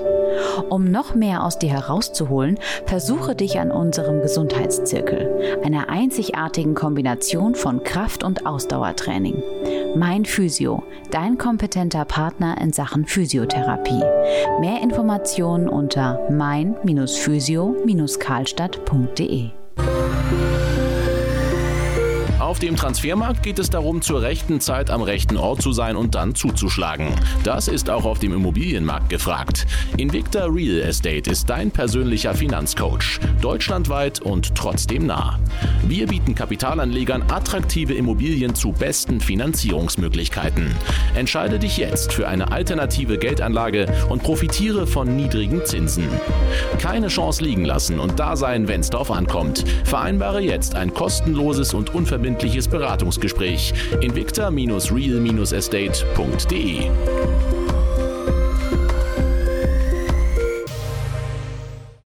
Wir sind zurück aus der Pause. Wir starten jetzt erstmal mit einer Rubrik, und zwar dem Fragen-Hattrick. Der Fragen-Hattrick. Beim Fragen-Hattrick geht es um drei Fragen, die mhm. nichts mit dem Fußball zu tun haben. Die erste Frage, ähm, du hast mal gesagt, dass du eine gewisse Lustlosigkeit beim Autofahren hast.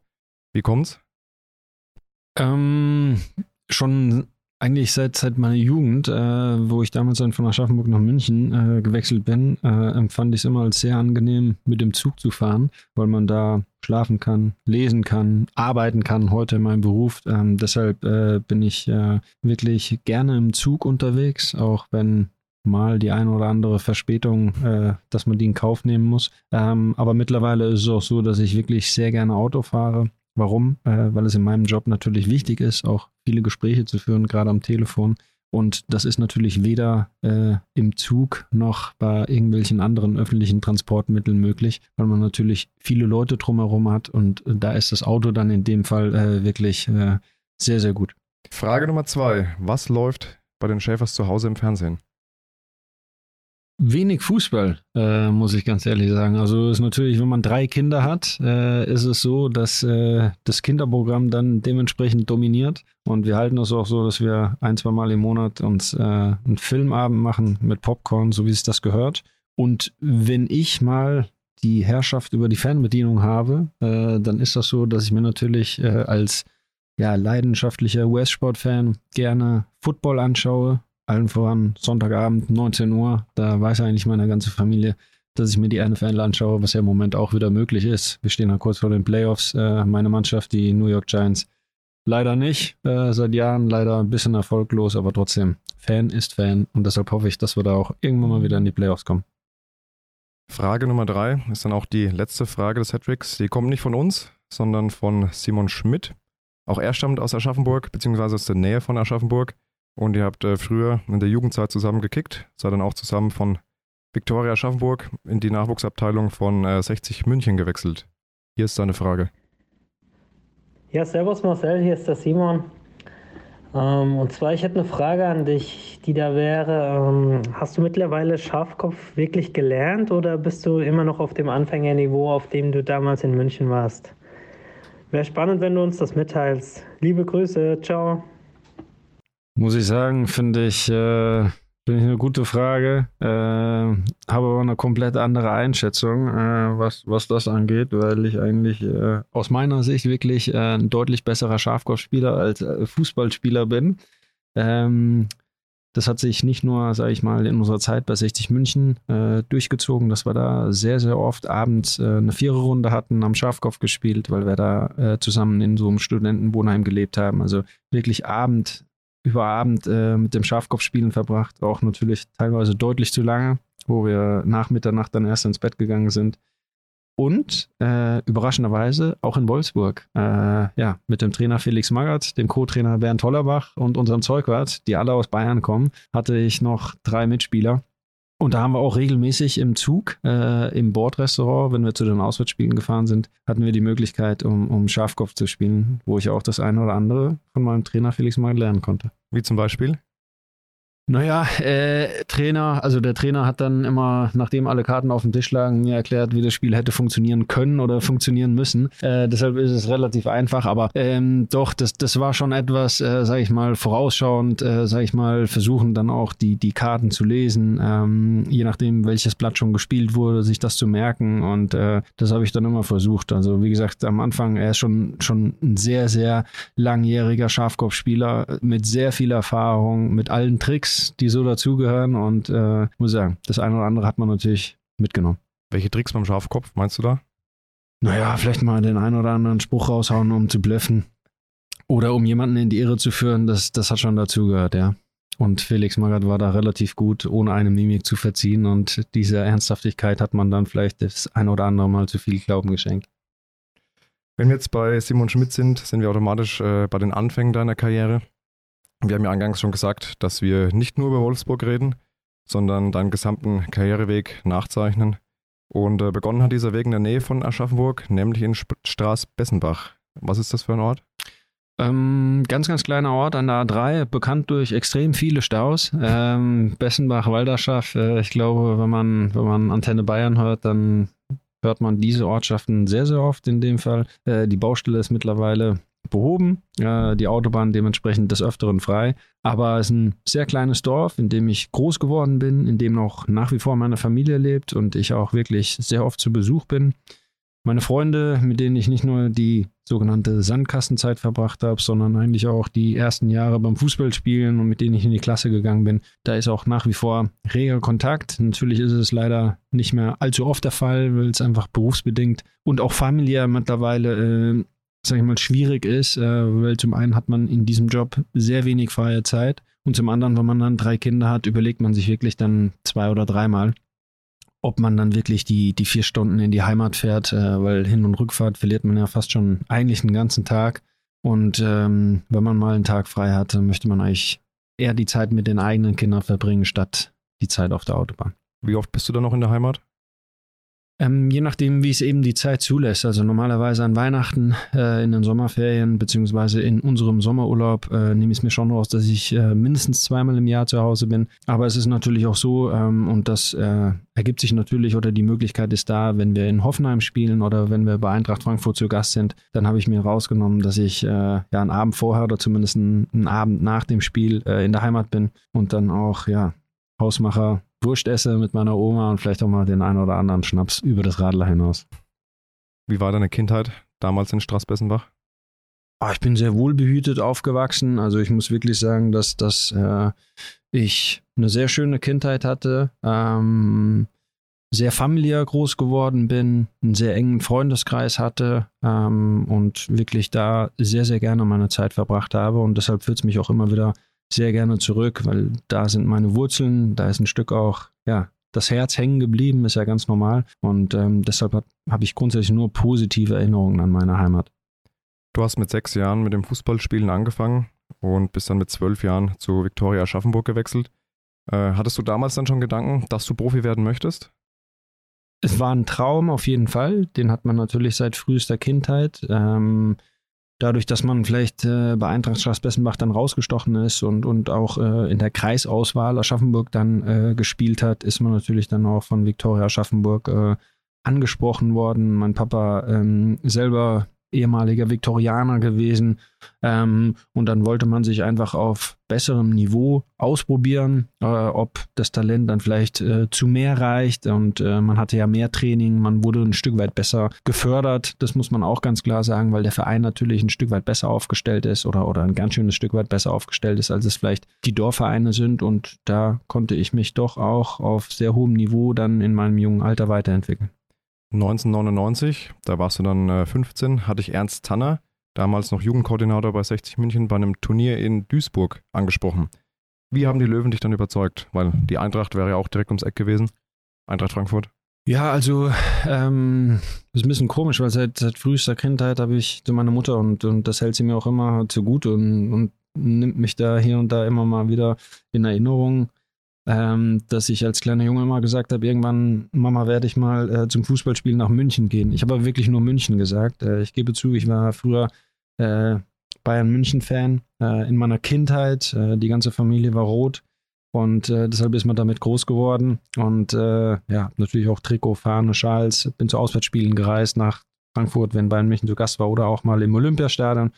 Ähm, das Ganze hat sich dann aber ein Stück weit gelegt und Ernst Tanner ist aus meiner Sicht äh, ein hervorragender Fußballfachmann, der auch weiß, wie er junge Leute packen kann, wie er die entwickeln kann. Und da hat er uns in zwei, drei wirklich sehr guten Gesprächen dann ja von dem Projekt, von dem Ausbildungskonzept bei 1860 München überzeugt. Und obwohl die Eintracht Interesse hatte, war es natürlich auch ein wichtiger Faktor, dass damals Simon Schmidt und Daniel Bayer, beide auch damals meine, meine Mannschaftskollegen bei der Viktoria, äh, die sind damals mitgegangen und ich denke, das, das, das war dann einfach so, dass wir alle drei uns entschlossen haben, den Weg gemeinsam zu gehen, was natürlich viele Dinge deutlich erleichtert hat. Du hast die beiden Namen erw äh, erwähnt, Dani Bayer und Simon Schmidt. Wer Dani Bayer ist, muss man jetzt nicht erwähnen, glaube ich. Die meisten kennen ihn. Langjähriger Kapitän und Rekordspieler des FC Augsburg. Auch er stammt aus Aschaffenburg, genau wie Simon Schmidt. Und äh, ihr wart damals so ein Trio. Wie sah denn euer Alltag aus?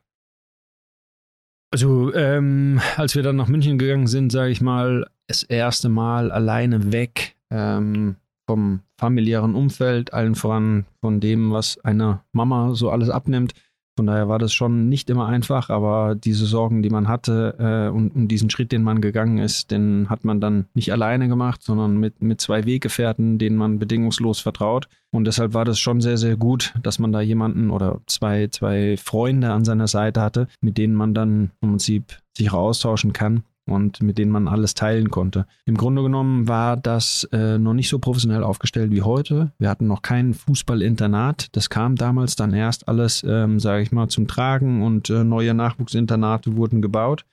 Aber ähm, wir waren in einem Studentenwohnheim bis in 20 Minuten außerhalb von München untergebracht, waren im Großen und Ganzen auf uns alleine gestellt.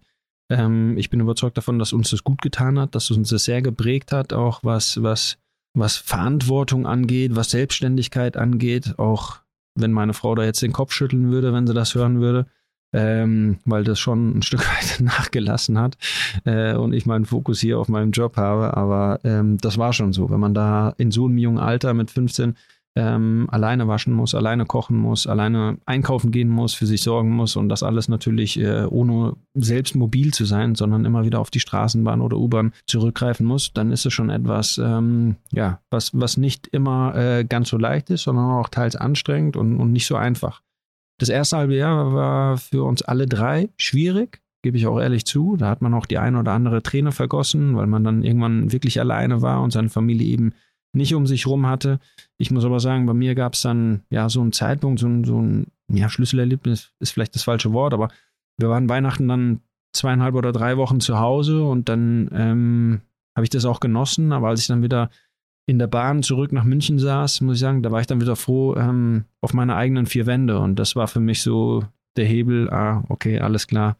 Äh, jetzt hat man es gemeistert, den Schritt in die Selbstständigkeit, den wirklichen Auszug dann vom familiären Umfeld und dann war da auch kein Heimweh mehr zu spüren. Gab es in diesem Studentenwohnheim auch mal die eine oder andere Feier? Ja, selbstverständlich. Also äh, es war jetzt nicht so, dass wir da jede Woche, sag ich mal, äh, die Puppen haben tanzen lassen. Aber es ist natürlich so, dass man ja wenn man jung ist, schon das eine oder andere, sage ich mal, ausprobieren sollte. Und deshalb haben wir das auch getan. Ich muss sagen, die Gemeinschaft war richtig gut. Die war für mich einzigartig. Ähm, das waren alles, sag ich mal, junge Fußballer, die einen Traum hatten, äh, die aber auch außerhalb vom Fußballplatz sehr viel miteinander gemacht haben. Und deshalb äh, ist so eine Gemeinschaft auch etwas, was prägend ist, was, was hängen bleibt. Wir haben auch heute noch äh, eine WhatsApp-Gruppe, wo wir uns äh, zum einen zum Geburtstag gratulieren, wo wir auch immer mal versuchen, wieder diese Gruppe, äh, die damals zusammen in diesem Internat oder in diesem Studentenwohnheim gelebt hat, zusammenzuführen, äh, was natürlich nicht einfach ist, weil jeder ist irgendwo quer durch Deutschland verteilt. Ja, Deutschland, keiner ist im Ausland. Jeder hat mittlerweile seine eigene Familie, jeder geht seinen Beruf nach und äh, aber wir haben es zwei, dreimal geschafft und das war immer wieder schön und teilweise so, als als wenn äh, keine Zeit vergangen wäre, sondern einfach so wie früher. Und das ist echt schön. Mit 17 hast du dann mal bei einem Hallenturnier das Kreuzband gerissen. Äh, wie hast du diese schwierige Zeit in Erinnerung? War nicht einfach. Also war, war eher sehr, sehr schwer. Ähm, weil es damals so war, es war ohne Gegnereinwirkung, quasi mein unteres Bein äh, ist, ist auf, auf Hallenboden, Holzboden äh, stehen geblieben und ich konnte mein Gleichgewicht nicht halten, bin oben quasi einmal rum ähm, mit dem ganzen Oberkörper und dann wusste man relativ schnell, okay, also wird schon relativ viel kaputt sein. Das hat sich dann auch rausgestellt, äh, weil nicht nur das Kreuzband ist in Mitleidenschaft gezogen worden, sondern eigentlich bis auf das hintere Kreuzband alles, was es im Knie so gibt, leider. Ähm, deshalb war ich da auch deutlich mehr als sechs Monate äh, nicht auf dem Fußballplatz. Und die Ärzte haben dann zusammen mit Ernst Tanner meine Eltern einbestellt und äh, da haben wir dann ein ausführliches Gespräch geführt und äh, sie haben dann mir schon mehr oder weniger zu verstehen gegeben, Marcel, äh, ja, jetzt konzentriere dich mal ganz, ganz stark auf die Schule bitte, äh, weil wir meinen es nur gut mit dir, was ja im Umkehrschluss eigentlich heißt, du Marcel, ähm, das, das, das wird schon schwer werden jetzt, ne? Nach so einer Verletzung in so einem entscheidenden Alter. Ähm, aber das hat in mir eher, sag ich mal, etwas ausgelöst, wo, wo den Ehrgeiz noch mehr geweckt hat, äh, wo ich gesagt habe, okay, ich verstehe das und die meinen das auch nur ehrlich mit mir und das ist auch total in Ordnung. Trotzdem ist es echt hart, sowas zu hören, dass man einen Traum ein bisschen hinten anschieben muss und sich vielleicht jetzt auf andere Dinge fokussieren muss. Aber es hat auch meiner, meiner Schulzeit oder meiner, meiner schulischen Leistung gut getan, weil es war damals so, dass, dass ich ein ordentlicher Schüler war, aber der Fokus lag immer auf dem Fußball, äh, muss ich ganz klar sagen. Und ähm, das hat sich dann ein bisschen angepasst. Mein bestes Zeugnis war mein Abiturzeugnis. Ähm, von daher war das schon mal ein, ein, positiver Effekt dieser schweren Verletzung. Und ich glaube, den Ehrgeiz, äh, es allen zu zeigen, dass man doch noch seine Träume, sage ich mal, zum einen verfolgen kann, aber auch erreichen kann, trotz dieser schweren Verletzung. Das war der andere Effekt. Also hast du selber nie an ein Karriereende gedacht? Nein, ähm, das nicht. Äh, und das hätte ich auch selbst nach dem Gespräch, wenn Sie mir gesagt hätten, Marcel, es geht nicht weiter, weil ich hätte es zumindest probiert. Äh, ich glaube, es gibt immer einen Ausweg, es gibt auch immer einen Umweg. Natürlich war das nicht die, der direkte Weg, wenn du dann mal neun oder zehn Monate in so einem entscheidenden Alter, sage ich mal, raus bist, äh, weil das schon auch ein wichtiges, sage ich mal, ein wichtiger Zeitraum in deiner Entwicklung ist. Aber ich bin jemand, der, wenn er sich was in den Kopf gesetzt hat, alles dafür tut viel investiert und wenn es ein Umweg sein muss, dann gibt es einen Umweg, aber auch der kann zum Ziel führen.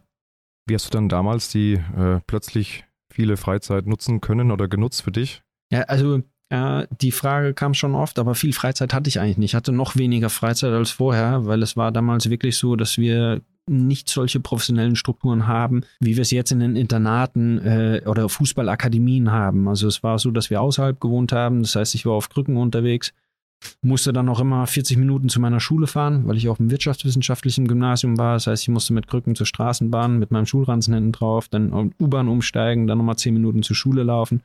Natürlich haben meine Eltern versucht, mich bestmöglichst irgendwo zu unterstützen, aber ähm, ich sag mal, sie mussten ja auch Urlaub nehmen. Das haben sich dann aufgeteilt, jeder eine Woche, aber dann hatte ich trotzdem noch vier Wochen, wo ich alleine unterwegs war. Und dann musste ich eben auch die Reha dann äh, äh, in einem Reha-Zentrum machen, also weit weg äh, von der Mannschaft. Und das war schon schwierig, muss ich ganz ehrlich sagen. Die anderen sind dann ja mit der U-Bahn zum Training gefahren und ich habe dann quasi eine andere U-Bahn genommen, bin zum Reha-Zentrum. Das war schon teilweise schwierig, das einzuordnen, äh, weil als junger Mann ist man schon klar, man hat seine Ziele, man ist ehrgeizig, aber irgendwo auch immer sehr, sehr ungeduldig. Und wenn man so einen langen Zeitraum zu überbrücken hat, war das sicherlich nicht immer einfach, aber auch ein wichtiger Moment. Man lernt seinen Körper kennen, man, man lernt, äh, sag ich mal, mit solchen Momenten umzugehen, äh, geduldiger zu sein und trotzdem irgendwo seine Ziele nicht aus den Augen zu verlieren. Du hast dann, als du wieder fit warst, in der Anfangszeit im Herrenbereich in der zweiten Mannschaft noch gespielt und hattest da Verbindung zu den Nachwuchsspielern, weil du äh, dort in der Hausaufgabenbetreuung warst. Was hat es denn damit auf sich?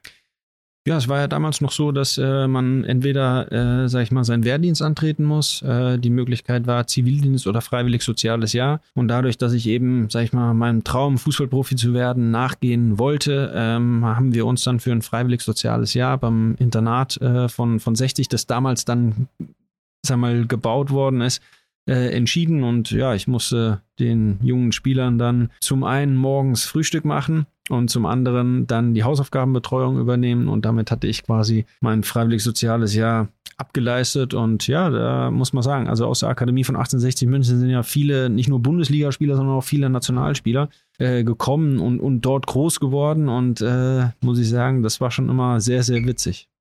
Einer, bei dem äh, du auch aufgepasst hast, dass die Hausaufgaben gut erledigt werden, war Christian Dresch, mit dem du dann später ja auch in Wolfsburg hier gespielt hast. Und er hat eine Frage an dich, die die damalige Zeit betrifft.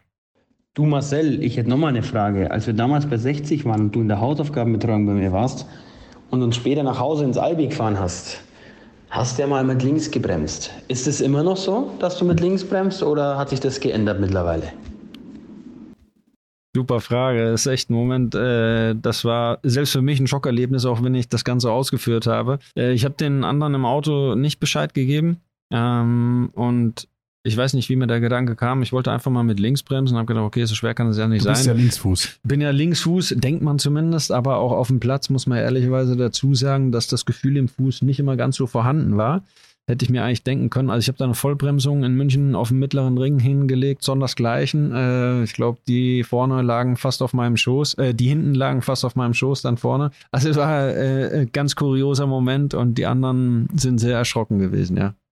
Was ist das Albi? Hat äh, Dreschi in der Sprachnachricht erwähnt. Das ist das Albertinum. Äh, das ist das Studentenwohnheim und unter uns in dieser WhatsApp-Gruppe äh, haben wir das immer Albi genannt, also einfach der, der, die Abkürzung von dem Albertinum. Ja, das gibt es auch heute noch. Was da ist, weiß ich jetzt gar nicht genau. Ich denke, dass immer noch Studenten untergebracht sind und eine Musikschule, soweit ich weiß. Ähm, und deshalb, da habe ich auch schon, meine Kinder waren wir schon mal da und habe das denen gezeigt. Jetzt haben wir über deine Anfänge in äh, München gesprochen. Äh, Willi hat es gerade erwähnt, äh, Anfangszeit dann auch in der zweiten Mannschaft gespielt und 2003 dann dein Bundesliga-Debüt. Es war äh, November, Olympiastadion, 18.000 Zuschauer. Also jetzt vielleicht nicht so der Rahmen, in dem man äh, besonders gerne ein Bundesliga-Debüt geben würde, aber äh, wahrscheinlich, wenn man Bundesliga-Debüt gibt, ist, im, ist einem das dann auch gleich. Ähm, du bist in der 89. Minute eingewechselt worden. Ähm, Gegner war VfL Bochum. Was hast du da noch im Kopf von diesem Tag?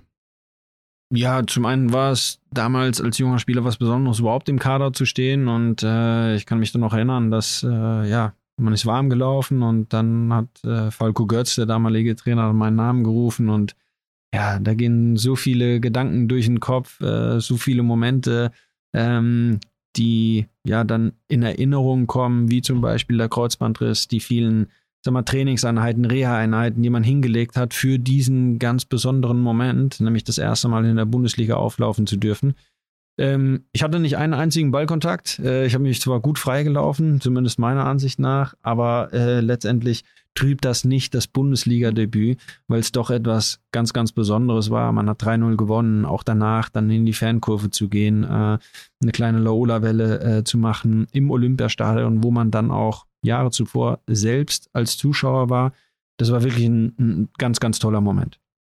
Du hast dich dann auch in der Mannschaft etabliert. Ihr seid allerdings äh, abgestiegen, sprich, ähm, ihr war dann nur noch in der zweiten Liga unterwegs und habt da dreimal vergeblich Anlauf genommen, in die Bundesliga zurückzukehren.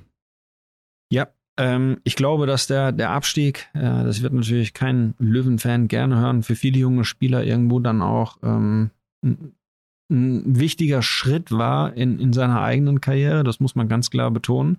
Äh, wäre man in der ersten Liga geblieben, glaube ich, äh, da weiß man, dass äh, jüngere Spieler vielleicht nicht ganz so eine große Rolle gespielt hätten. Und da spreche ich ja nicht nur von mir, sondern damals war Matthias Lehmann, der ja dann auch eine tolle Karriere bei Alemannia Aachen beim ersten FC Köln hingelegt hat. Daniel Bayer war Stammspieler gewesen, äh, Lukas Schukala. Also es waren sehr, sehr viele junge, wilde Löwen, ähm, unterwegs, ähm, die damals dann einfach ihre Chance bekommen haben, weil der Verein natürlich nicht mehr die finanziellen Ressourcen hatte, wie in der ersten Liga, um sich mit Top-Leuten zu verstärken. Natürlich hat man das versucht, sage ich mal, neben diesen jungen Wilden den einen oder anderen erfahrenen Spieler dazu zu holen, wie Slobodan Komjenovic, der lange Zeit in Frankfurt war, Karl-Heinz Flipsen, der tolle Karriere in Gladbach unter anderem und in Aachen hingelegt hat. Ähm, trotz alledem haben wir leider den, den Aufstieg in diesen drei Jahren nicht geschafft. Ähm, und deshalb habe ich mich dann irgendwann zu dem Schritt entschlossen, in die erste Liga zu wechseln.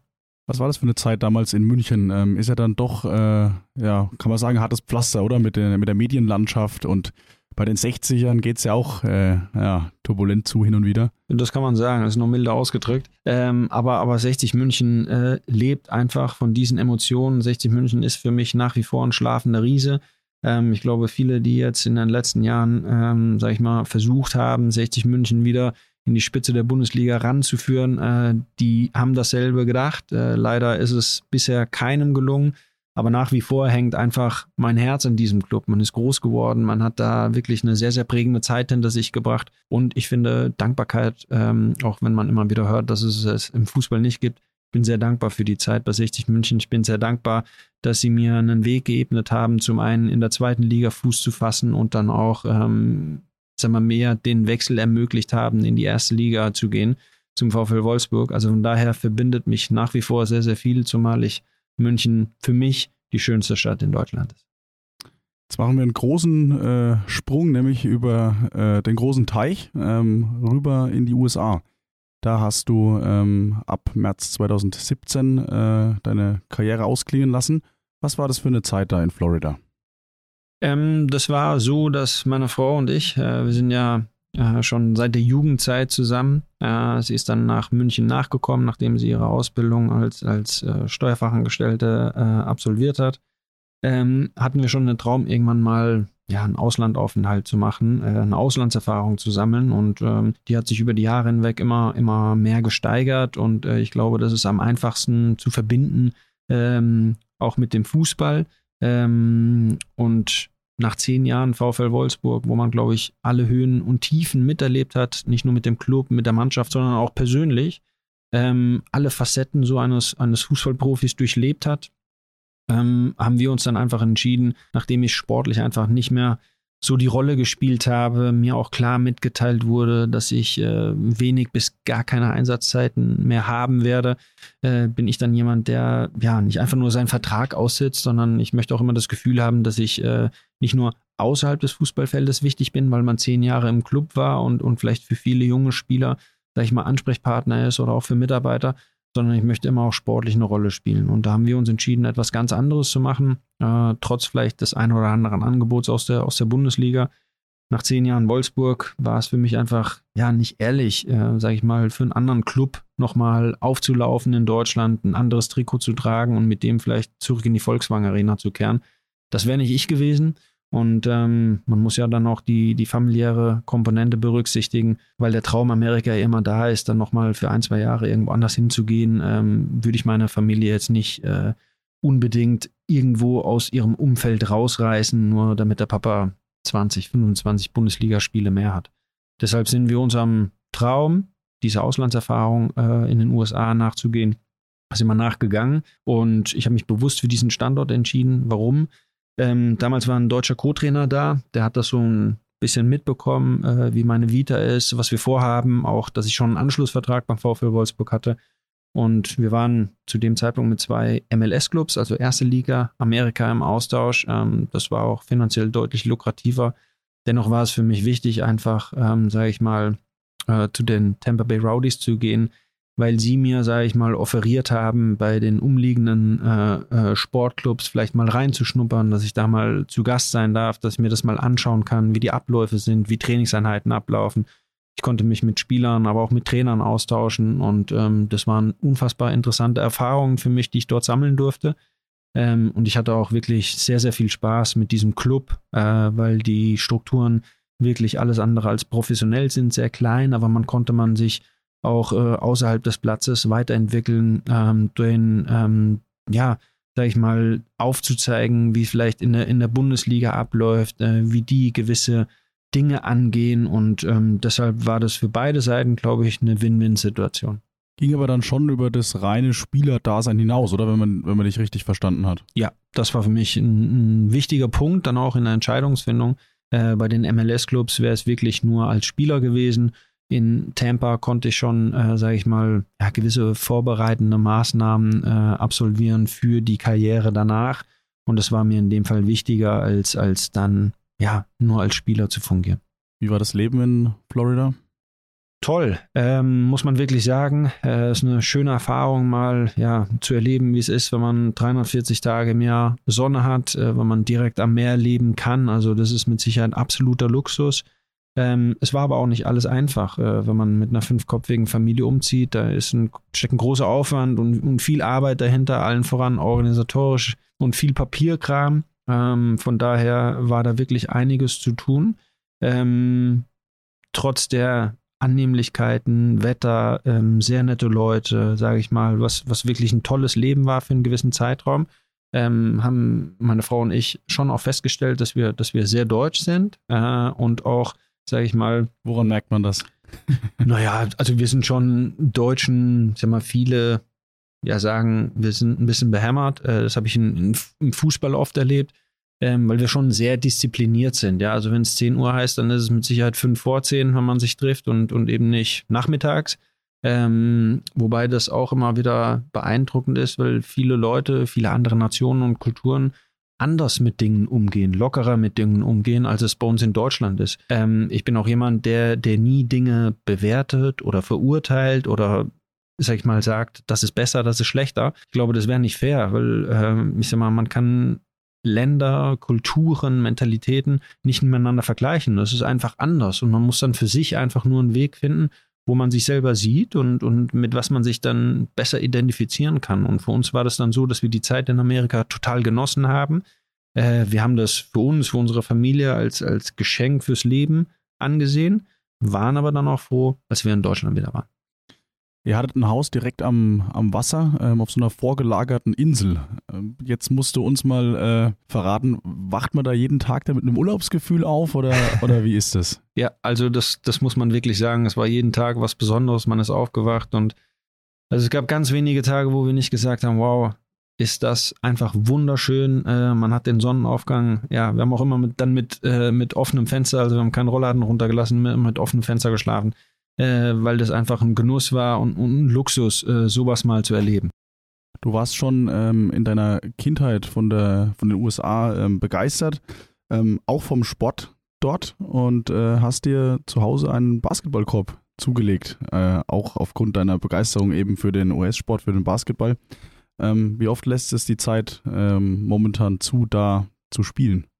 Ja, doch, doch schon oft auch. Äh, natürlich ist es wieder deutlich mehr geworden, weil die Kinder größer sind und die natürlich auch ihren Gefallen äh, am Basketball gefunden haben. Und äh, in der Zeit in Amerika war ich unfassbar viel unterwegs, äh, habe meine Kinder, meine Familie mitgenommen. Meine Frau ist mit unserer Tochter ja nicht immer dabei gewesen, aber gerade die Jungs. Und äh, wir haben uns sehr, sehr oft die Tampa Bay Buccaneers beim Football angeschaut. Wir haben äh, ja eine sehr erfolgreiche oder mit die erfolgreichste Mannschaft in den letzten drei, vier Jahren, die Tampa Bay Lightning im Eishockey gesehen, die ja zweimal die Meisterschaft gewonnen haben. Und wir waren auch oft beim Baseball. Also uns hat sehr gut gefallen, auch wenn es drei, vier Stunden dauert. Da war meine Tochter sogar begeisterter Anhänger. Das hat aber weniger mit dem Sport zu tun, sondern sie hatte unfassbar, unfassbar viel Spaß äh, beim Erdnussessen. Die Erdnüsse musste ich dann immer aufmachen. Sie hat dann die Erdnüsse gegessen. So haben wir die drei, vier Stunden auch rumgebracht. Aber wir waren da schon sehr, sehr sportaffin. Und äh, als ich mit den Tampa Bay Rowdies ähm, auf den Auswärtsreisen unterwegs war, das ist natürlich nicht zu vergleichen äh, wie in Deutschland, weil unser, unser nächster Gegner, äh, der war in Atlanta und äh, das ist dann mal eine Stunde Flug. Ne? Und alle anderen, wir sind dann, wenn wir hochgeflogen sind, äh, in der Ostküste, New York oder, oder Boston waren wir gewesen, Philadelphia waren wir gewesen, dann sind wir da zehn Tage oben geblieben, haben dann drei Auswärtsspiele hintereinander gemacht.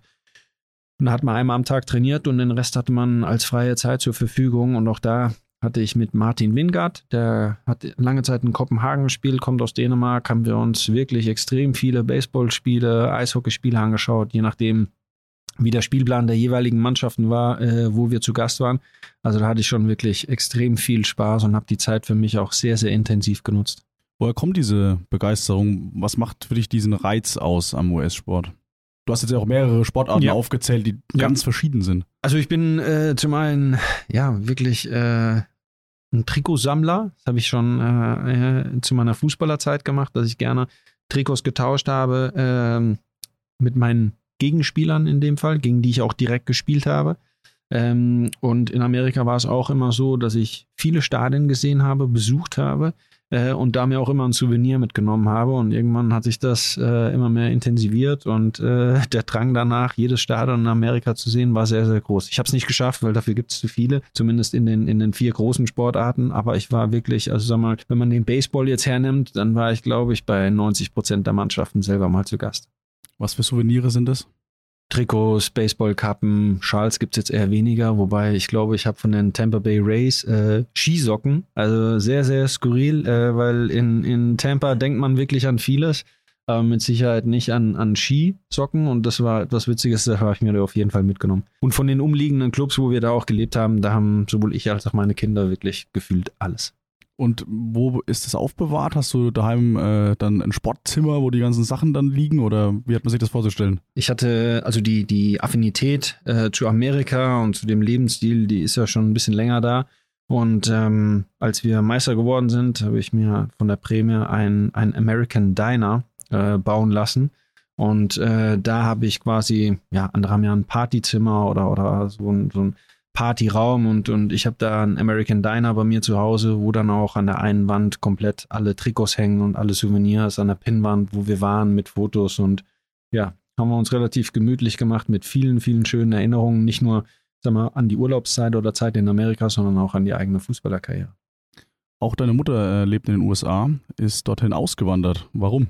Ähm, das war beruflich bedingt äh, wegen ihrem Ehemann Der hat da für einen Reifenhersteller gearbeitet. Ähm, das, was nicht so schön war, ist, dass sie, äh, sage ich mal, wir waren, glaube ich, dann vier Monate in den USA und da sind sie wieder zurück nach Deutschland beordert worden. Also von daher haben wir gedacht, okay, jetzt kommen wir wieder näher zusammen.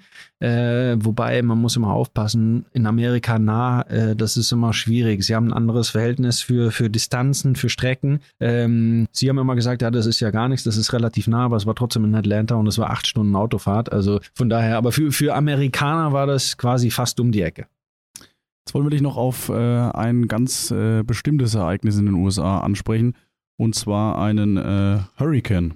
Ähm, ihr hattet ein Auswärtsspiel und deine Frau Nadine saß mit äh, euren drei Kindern zu Hause ähm, und du warst beim Fußball. Wie hat man sich das vorzustellen, dass du in der Kabine dann sitzt und du wusstest, ähm, da ist gerade ein Hurricane, ähm, der sein Unwesen treibt. Äh, kann man sich da überhaupt auf das Spiel konzentrieren oder ja, wie, Ja, wie sitzt man in der Kabine da? war, war komische, gemischte Gefühle, weil man eben die Situation, sag ich mal, ich glaube, das war damals Philadelphia, wo wir waren, hat man natürlich immer im Fernsehen verfolgt und hat gewusst, okay, das wird jetzt nicht mehr allzu lange dauern, bis der Hurricane dann auf die auf die, auf die Westküste von Florida treffen wird. Äh, man wusste immer nicht genau, es gibt ja gewisse Prognosen immer dann in den Tagen vorher, was passieren könnte und wo das Auge dann wirklich, sag ich mal, sein Unwesen treibt und äh, prognostiziert war, dass es eben auch über Tampa gehen würde. Äh, Im Nachhinein war es dann aber nicht so, hat kurz vorher die Kehrtwende gemacht. Trotzdem haben uns natürlich Ausläufer getroffen. Ähm, deshalb sind wir nach dem Spiel dann relativ schnell alle zurückgeflogen, haben, haben versucht, unsere Familien, ja, per Auto, wir sind dann mit dem Flugzeug nach, nach äh, New York geflogen. Aber es waren schon, ja, krasse Szenen, die man so verfolgt, die man auch nur aus dem Fernsehen kennt, weil zum einen viele Tankstellen waren, war kein Sprit mehr da. Wenn du einkaufen gegangen bist, äh, waren die Regale leer geräumt, ähm, bis auf Sprudelwasser, muss ich sagen, das war auch komisch. Aber Sprudelwasser trinken sie anscheinend alle nicht so gerne, also es gab fast nichts mehr, aber Sprudelwasser gab's. Ähm, und das waren schon Szenen, die Autobahnen voll, die Flughäfen völlig überladen. Ähm, ja, eben wie man es aus einem Ka- Katastrophenfilm äh, aus den Hollywood-Studios kennt. Und wenn man da selber mal so etwas mitmacht, ähm, dann ist es mit Sicherheit ein sehr, sehr prägendes Ereignis. Ähm, wobei man sagen muss, dass wir noch relativ glimpflich einfach davon gekommen sind. Wenn man, wenn man Häuser gesehen hat in der Nachbarschaft, ähm, die eben nur aus Holz gebaut wurden, die sind dann halt mal kurz weggefegt worden. Ähm, und wir haben das dann auch äh, glücklicherweise die Möglichkeit gehabt, nach New York zu fliegen. Da waren wir dann acht Tage und sind dann wieder zurück. Da hatten wir zwei, drei Tage kein Strom, kein Wasser. Ähm, aber trotz alledem hat es, hat es viele Leute äh, in der Karibik, aber auch äh, südlich von Florida deutlich schlimmer getroffen als, als wir. Und ihr seid dann, warum nach New York, um die Zeit zu überbrücken? Also wir wollten einfach nur raus äh, und deshalb äh, haben wir dann halt den Flug genommen, den es gibt. Also wenn es jetzt Atlanta gewesen wäre, wären wir auch noch Atlanta geflogen, aber es gab halt für fünf Personen, das ist ja auch nicht so einfach, dann für fünf Personen noch äh, Tickets zu bekommen. Äh, sind wir nach New York geflogen und haben da, ja, acht Tage in, in New York verbracht und haben da, ja, in dem Fall gewartet und im, im Fernsehen verfolgt, wie die Situation quasi zu Hause in Tampa war, um dann, ja, irgendwann wieder den Rückflug zu buchen. Damit sind wir bei unserer zweiten Rubrik ähm, und zwar beim Audiobeweis. Der Audiobeweis, präsentiert von Sportkönig in Werneck, deinem Teamsporthändler aus dem Schweinfurter Umland. Beim Audiobeweis wird unser Gast mit einer Aussage konfrontiert, die er ähm, früher mal getroffen hat. Und in deinem Fall ähm, ja, betrifft es eben diese Hurricane-Situation. Da hast du gegenüber der Bildzeitung gesagt, meine Frau hat schon das Nötigste gepackt, das Auto getankt und zwei Kanister mit Benzin voll gemacht. Wenn wir keine Flüge mehr kriegen, setzen wir uns zur Not ins Auto und fahren, solange wir können. Das klingt schon sehr äh, nach einer konkreten Bedrohung, muss man sagen. Also Ja, also dadurch, dass ja, ähm, wie gesagt, äh, wir wussten oder die Prognose so war, dass der Hurricane die höchste Stärke oder sag mal, es wurde als höchste Stärke eingestuft, was ein Hurricane haben kann. Und die Verwüstungen, die er ja in der Karibik ähm, schon vorgenommen hat, wussten wir, dass da wirklich etwas Schlimmes auf uns zukam. Und dann waren eben ja, Flüge ausgebucht und deshalb haben wir die vorbereitenden Maßnahmen getroffen, die uns Freunde dann auch vor Ort geraten haben. Und deshalb wären wir eben dann, wenn wir keine Tickets mehr bekommen haben, genauso ins Auto gestiegen wie die anderen. Du bist dann vorzeitig nach Wolfsburg zurückgekehrt, 2018 statt 2019, wie es ursprünglich geplant war. Warum? Ähm, der VfL Wolfsburg war ja 2017 und 2018 in der Relegation. Äh, von daher ja, ist es so, dass er sportlich äh, komplett seine Ziele verfehlt hat, seine Ansprüche nicht gerecht geworden ist. Dann kam Jörg Schmatke als neuer starker Mann, als Geschäftsführer Sport, äh, hat mich angerufen und hat eben gefragt, ob ich mir vorstellen könnte, ein Jahr früher als geplant oder als vereinbart bezüglich des Anschlussvertrages zurückzukehren und äh, direkt als, als Sportdirektor an seiner Seite zu arbeiten. Ähm, selbstverständlich hat mich das äh, sehr, sehr interessiert. Ich fand das sehr, sehr spannend. Trotzdem bin ich dann nochmal für einen Tag nach Frankfurt geflogen. Ich war auch nur am Flughafen. Wir haben uns acht Stunden lang ausgetauscht. Das heißt, ich bin von Tampa nach Frankfurt. Wir haben uns acht Stunden ausgetauscht, ähm, weil ich einfach wissen wollte, äh, was er vorhat mit meinem, mit unserem Club äh, welche, welche Idee hat, welchen Weg er gehen möchte, äh, sowohl sportlich als auch äh, um den Fußballplatz herum und auch welchen Mehrwert ich für sein Team haben kann und wie er mich einschätzt. Ähm, das war mir persönlich sehr, sehr wichtig. Man hat relativ schnell gemerkt, dass wir da ja auf in vielen Punkten, sage ich mal, Übereinstimmungen haben, dass wir einen gleichen Weg gehen wollen, dass wir den Standort ähnlich einschätzen ähm, und dass wir uns ähm, auch ergänzen, bedeutet, dass wir auch die Dinge unterschiedlich handhaben oder unterschiedlich angehen, was in einem Team immer sehr, sehr wichtig ist. Wenn wir zugleich gewesen wären, glaube ich, dann hätte es keinen Sinn gemacht, äh, weder für ihn noch für mich zurückzukehren, weil man muss sich, äh, wenn man so eng zusammenarbeitet, ja auch irgendwo unterschiedliche Stärken haben und diese Stärken gilt es dann zu bündeln und nur dann hat man Mehrwert für den Verein. Und das war gegeben, deshalb bin ich dann, ja, wie gesagt, morgens angekommen, acht Stunden unterhalten, wieder zurückgeflogen und dann hat mich meine Frau abgeholt und dann hat sie gesagt, äh, ja, wir gehen zurück, oder? Und dann habe ich gesagt, ja, wir gehen zurück. Und dann haben wir den Umzug vorbereitet. Äh, dann hatte ich irgendwann freitags mein, mein letztes Spiel gemacht und montags äh, saß ich dann im Büro als Sportdirektor und Samstag, Sonntag haben wir noch kurz einen Umzug über einen großen Teich gemacht. Wie war dieses Wochenende dann für dich? Ist ja auch ein bisschen surreal, wenn man das so hört. Ja, absolut. Also das ist, äh, weil ich finde immer, ähm, dass es auch ein Prozess ist und ich gebe auch zu, dass, dass das äh, nicht so vor, also nicht von heute auf morgen möglich war zu sagen, so, meine Karriere ist jetzt beendet, sondern da war schon echt auch viel Wehmut dabei. Trotz alledem ähm, habe ich das sehr geschätzt, dass mir so eine verantwortungsvolle Position, sage ich mal, äh, anvertraut wurde. Äh, das wollte ich natürlich mit Leistung, mit, mit Engagement, mit Einsatzbereitschaft zurückzahlen.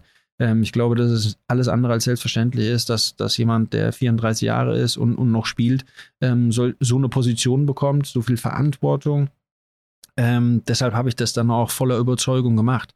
Trotzdem hat natürlich mein Herz ein bisschen geblutet, äh, die ein oder andere Träne vergossen, als man dann eben nicht mehr mit seinen Kollegen auf dem Feld den Ball hinterherjagt, um, um sage ich mal, Siege zu erkämpfen, um aber auch alle Facetten eines Fußballerlebens zu durchleben. Ja, da gehört so viel dazu. Das Kabinenleben, das auf dem Platz, das außerhalb des Platzes. Und das geht nicht von heute auf morgen. Das ist ein Prozess, ähm, der nicht immer ganz einfach ist. Aber wenn man so eine Möglichkeit bekommt, äh, wie die mir geboten wurde, dann, dann gibt es da kein Warten.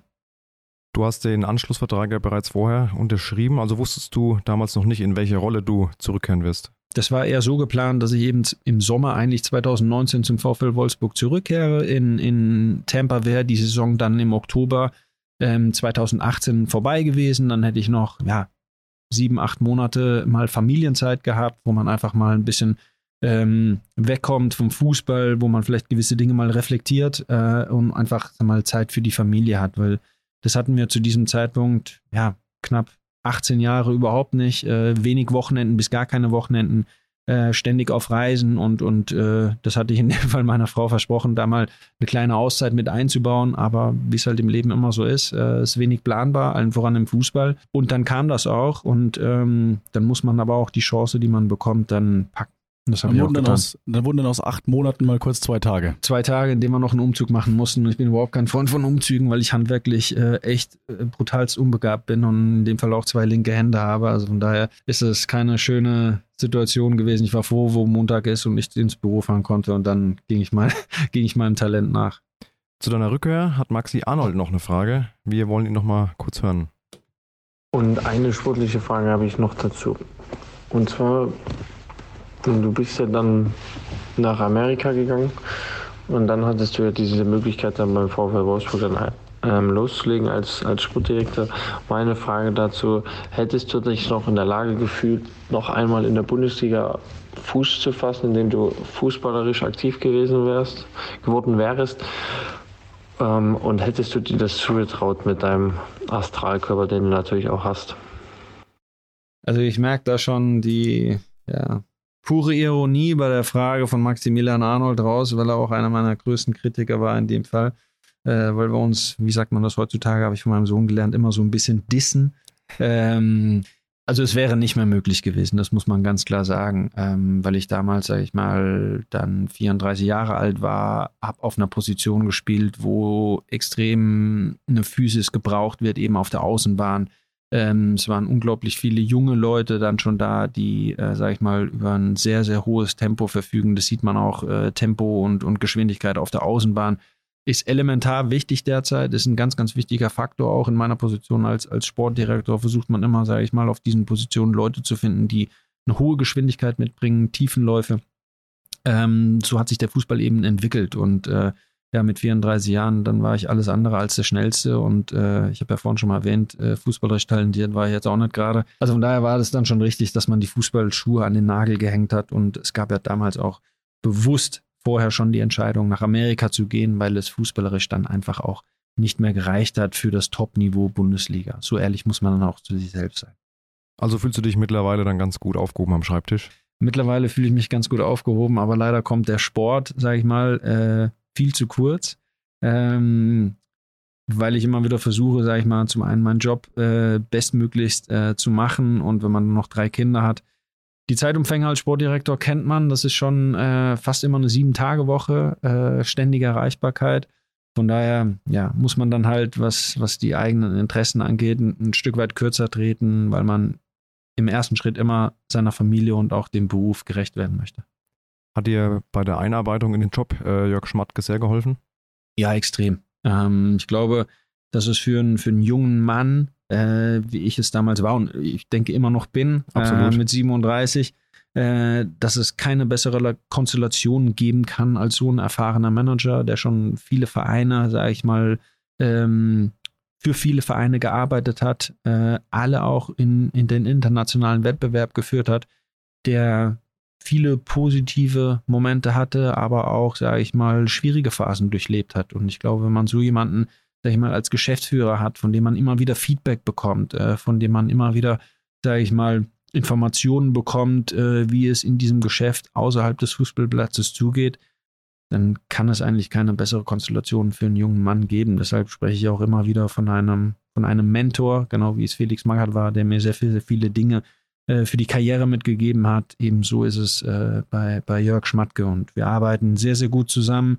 Ähm, ich glaube, wie vorher schon erwähnt, wir ergänzen uns sehr gut. Äh, wir sind unterschiedlichen Alters, von daher haben wir äh, bei dem einen oder anderen unterschiedliche Herangehensweisen. Wobei äh, es wichtig ist, dass wir immer also eine gleiche. euch. ja, mein Sohn würde das so sagen, ja.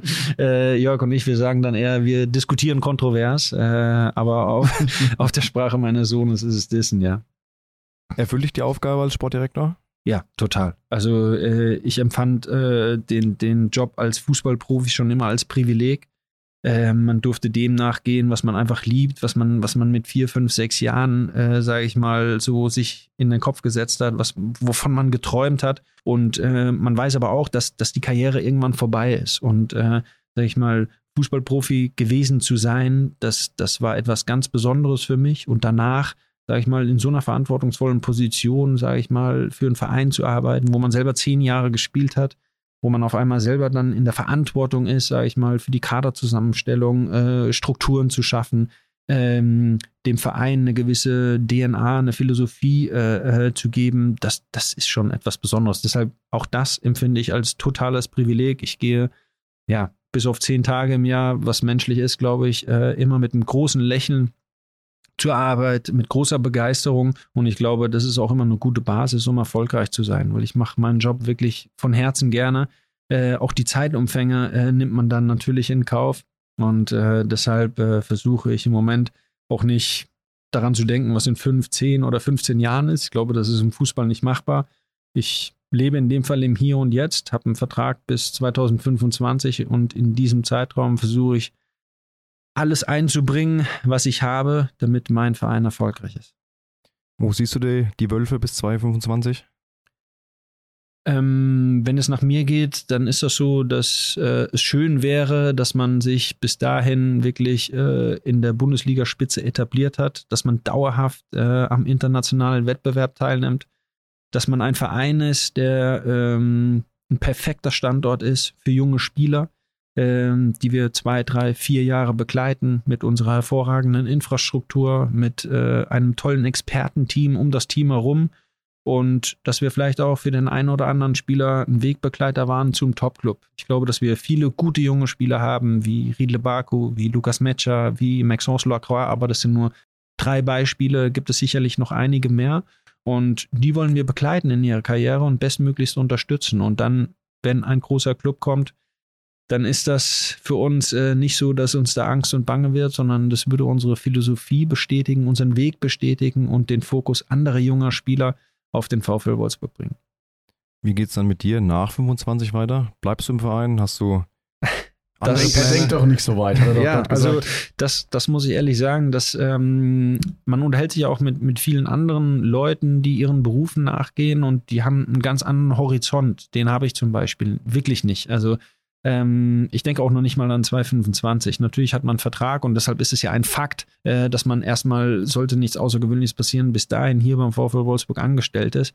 Aber es ist einfach wichtig, sage ich mal, dass man sich immer wieder selber reflektiert und auch ähm, sich selber eingesteht, wenn man vielleicht mal eine neue Herausforderung braucht. Ich fühle mich hier und jetzt sehr, sehr gut aufgehoben. Ich werde alles einbringen in diesem Zeitraum, äh, damit mein Verein erfolgreich ist. Ähm, ich bin immer offen für, für neue Dinge, möchte dazulernen und ich habe es auch schon mal irgendwo gesagt in einem Interview, dass ich immer ein Lernender bleiben möchte. Also ich möchte von anderen Sportarten lernen, ich möchte von Wirtschaftsunternehmen lernen von Managern in, in Wirtschaftsbetrieben, äh, weil es ja denen genauso geht. Man muss immer wieder seine Mannschaft, seine Mitarbeiter versuchen, auf einen Nenner zu bringen, dass man einen Weg vorgibt, äh, wo, wo alle äh, entlang schreiten, um erfolgreich zu sein. Und deshalb, äh, mein Horizont ist immer ein bisschen kürzer als vielleicht bei dem einen oder anderen. Es wird auch spekuliert, dass du der Nachfolger von Jörg Schmatt irgendwann sein könntest. Ist das was, was du dir vorstellen kannst oder auch noch zu weit weg? Ähm, das wird man dann zu gegebener Zeit besprechen. Natürlich kann ich mir das vorstellen, ähm, aber ich sag mal, wir haben das hier beim VfL Wolfsburg mit meiner Person immer so gehandhabt und äh, da haben wir wirklich sehr, sehr gute Erfahrungen gemacht, egal ob das jetzt äh, im positiven oder im negativen Sinne war, weil es gab ja auch schon schwierige Momente, ähm, wo es bei anderen Vereinen wirklich zum Bruch kam. Zum Beispiel ähm, älteren Spieler, verdienten Spieler dann auch sagen zu müssen, du spielst keine Rolle mehr. Das, das führt bei vielen zum Bruch. Wir haben uns hingesetzt, wir haben die Themen immer offen besprochen, je nachdem, was auf dem Tisch lag. Und dann hat man immer eine gute Lösung gefunden. Genauso war es auch, dass ich ja dann auch äh, ja, für den Club, aber auch, auch für die Chance dann äh, die Zelte in Amerika relativ schnell und frühzeitig abgebrochen habe.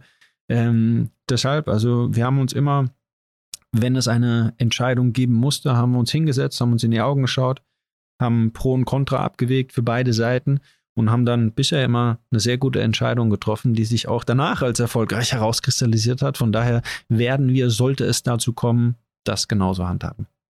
Was ist dir denn wichtig bei deiner Arbeit? Also beim Umgang mit Spielern, mit Mitarbeitern in der Geschäftsstelle oder auch mit äh, anderen Managern, was du schon äh, angesprochen hast?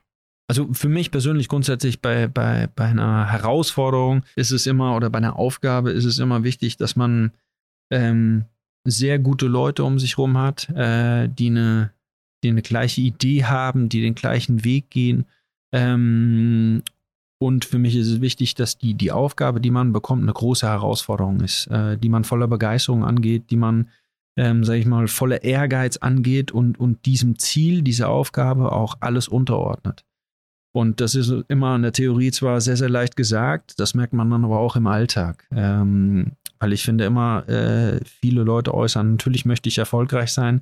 Es zeigt sich aber dann immer, wie viel man bereit ist zu investieren. Äh, nicht nur an Arbeit, sondern auch an Zeit, wo natürlich hier und da die Familie drunter leidet. Aber deshalb ist mein Horizont wahrscheinlich auch nicht so lange, weil ich, wie gesagt, hier, hier und im Jetzt lebe und da versuche ich alles zu tun. Äh, in diesem Kontext wollen wir dich noch auf ein Zitat ansprechen. Äh, das stammt von eurem aktuellen Trainer, von Florian Kofeld. Ähm, er hat auf die Frage nach seinen Gründen für seinen Wechsel äh, nach Wolfsburg Folgendes gesagt. Ähm, es gab kleine Dinge, wie zum Beispiel, dass mich Jörg Schmatke und Marcel Schäfer vom Flughafen abgeholt haben. Es gibt etliche Clubs, die jemanden schicken würden, der dich abholt. Das habe ich als Wertschätzung verstanden. Sind es dann auch solche kleinen Dinge, vermeintlich kleinen Dinge, die dir wichtig sind? Das denke ich schon, ja. Also äh, es ist wichtig, dass man sehr respektvoll miteinander umgeht, dass man jedem Mitarbeiter oder, oder Kollegen auch eine gewisse Wertschätzung äh, entgegenbringt. Und äh, das ist nicht nur dem Florian wichtig, sondern das ist auch uns, uns wichtig und mir auch. Ich denke, das ist ein wunderbares Schlusswort. Äh, wir sind nämlich jetzt auch am Ende der Folge angelangt. Vielen Dank, Marcel, dass du dir die Zeit genommen hast. Es war sehr interessant. Äh, sehr viele interessante Dinge, die wir von dir gehört haben. Und zum Abschluss äh, haben wir auch wie immer noch ein Gewinnspiel. Was hast du denn mitgebracht? Ich habe ein unterschriebenes Trikot äh, vom VfL Wolfsburg, äh, Unterschriften von allen Spielern mitgebracht. Wenn ihr das gewinnen wollt, dann folgt uns auf unseren Social Media Kanälen, Instagram, Facebook. Dort veröffentlichen wir dann, wie das Gewinnspiel im Detail abläuft. Passt auf euch auf, bleibt gesund und Marcel, vielen Dank. Ja, auch von meiner Seite vielen Dank. Hat mir sehr, sehr viel Spaß gemacht, durch meine eigene Laufbahn, Karriere zu gehen. Und ja, hat mich gefreut, nicht nur euch kennenzulernen und äh, von euch die eine oder andere Frage zu kommen, sondern auch von dem einen oder anderen Weggefährten, mit dem ich sicherlich nochmal reden muss, weil die eine oder andere Frage war dann schon eine fiese. Aber trotzdem schön und immer wieder äh, äh, sehr, sehr interessant, äh, wenn man über diese Themen und, und Erinnerungen spricht. Dankeschön.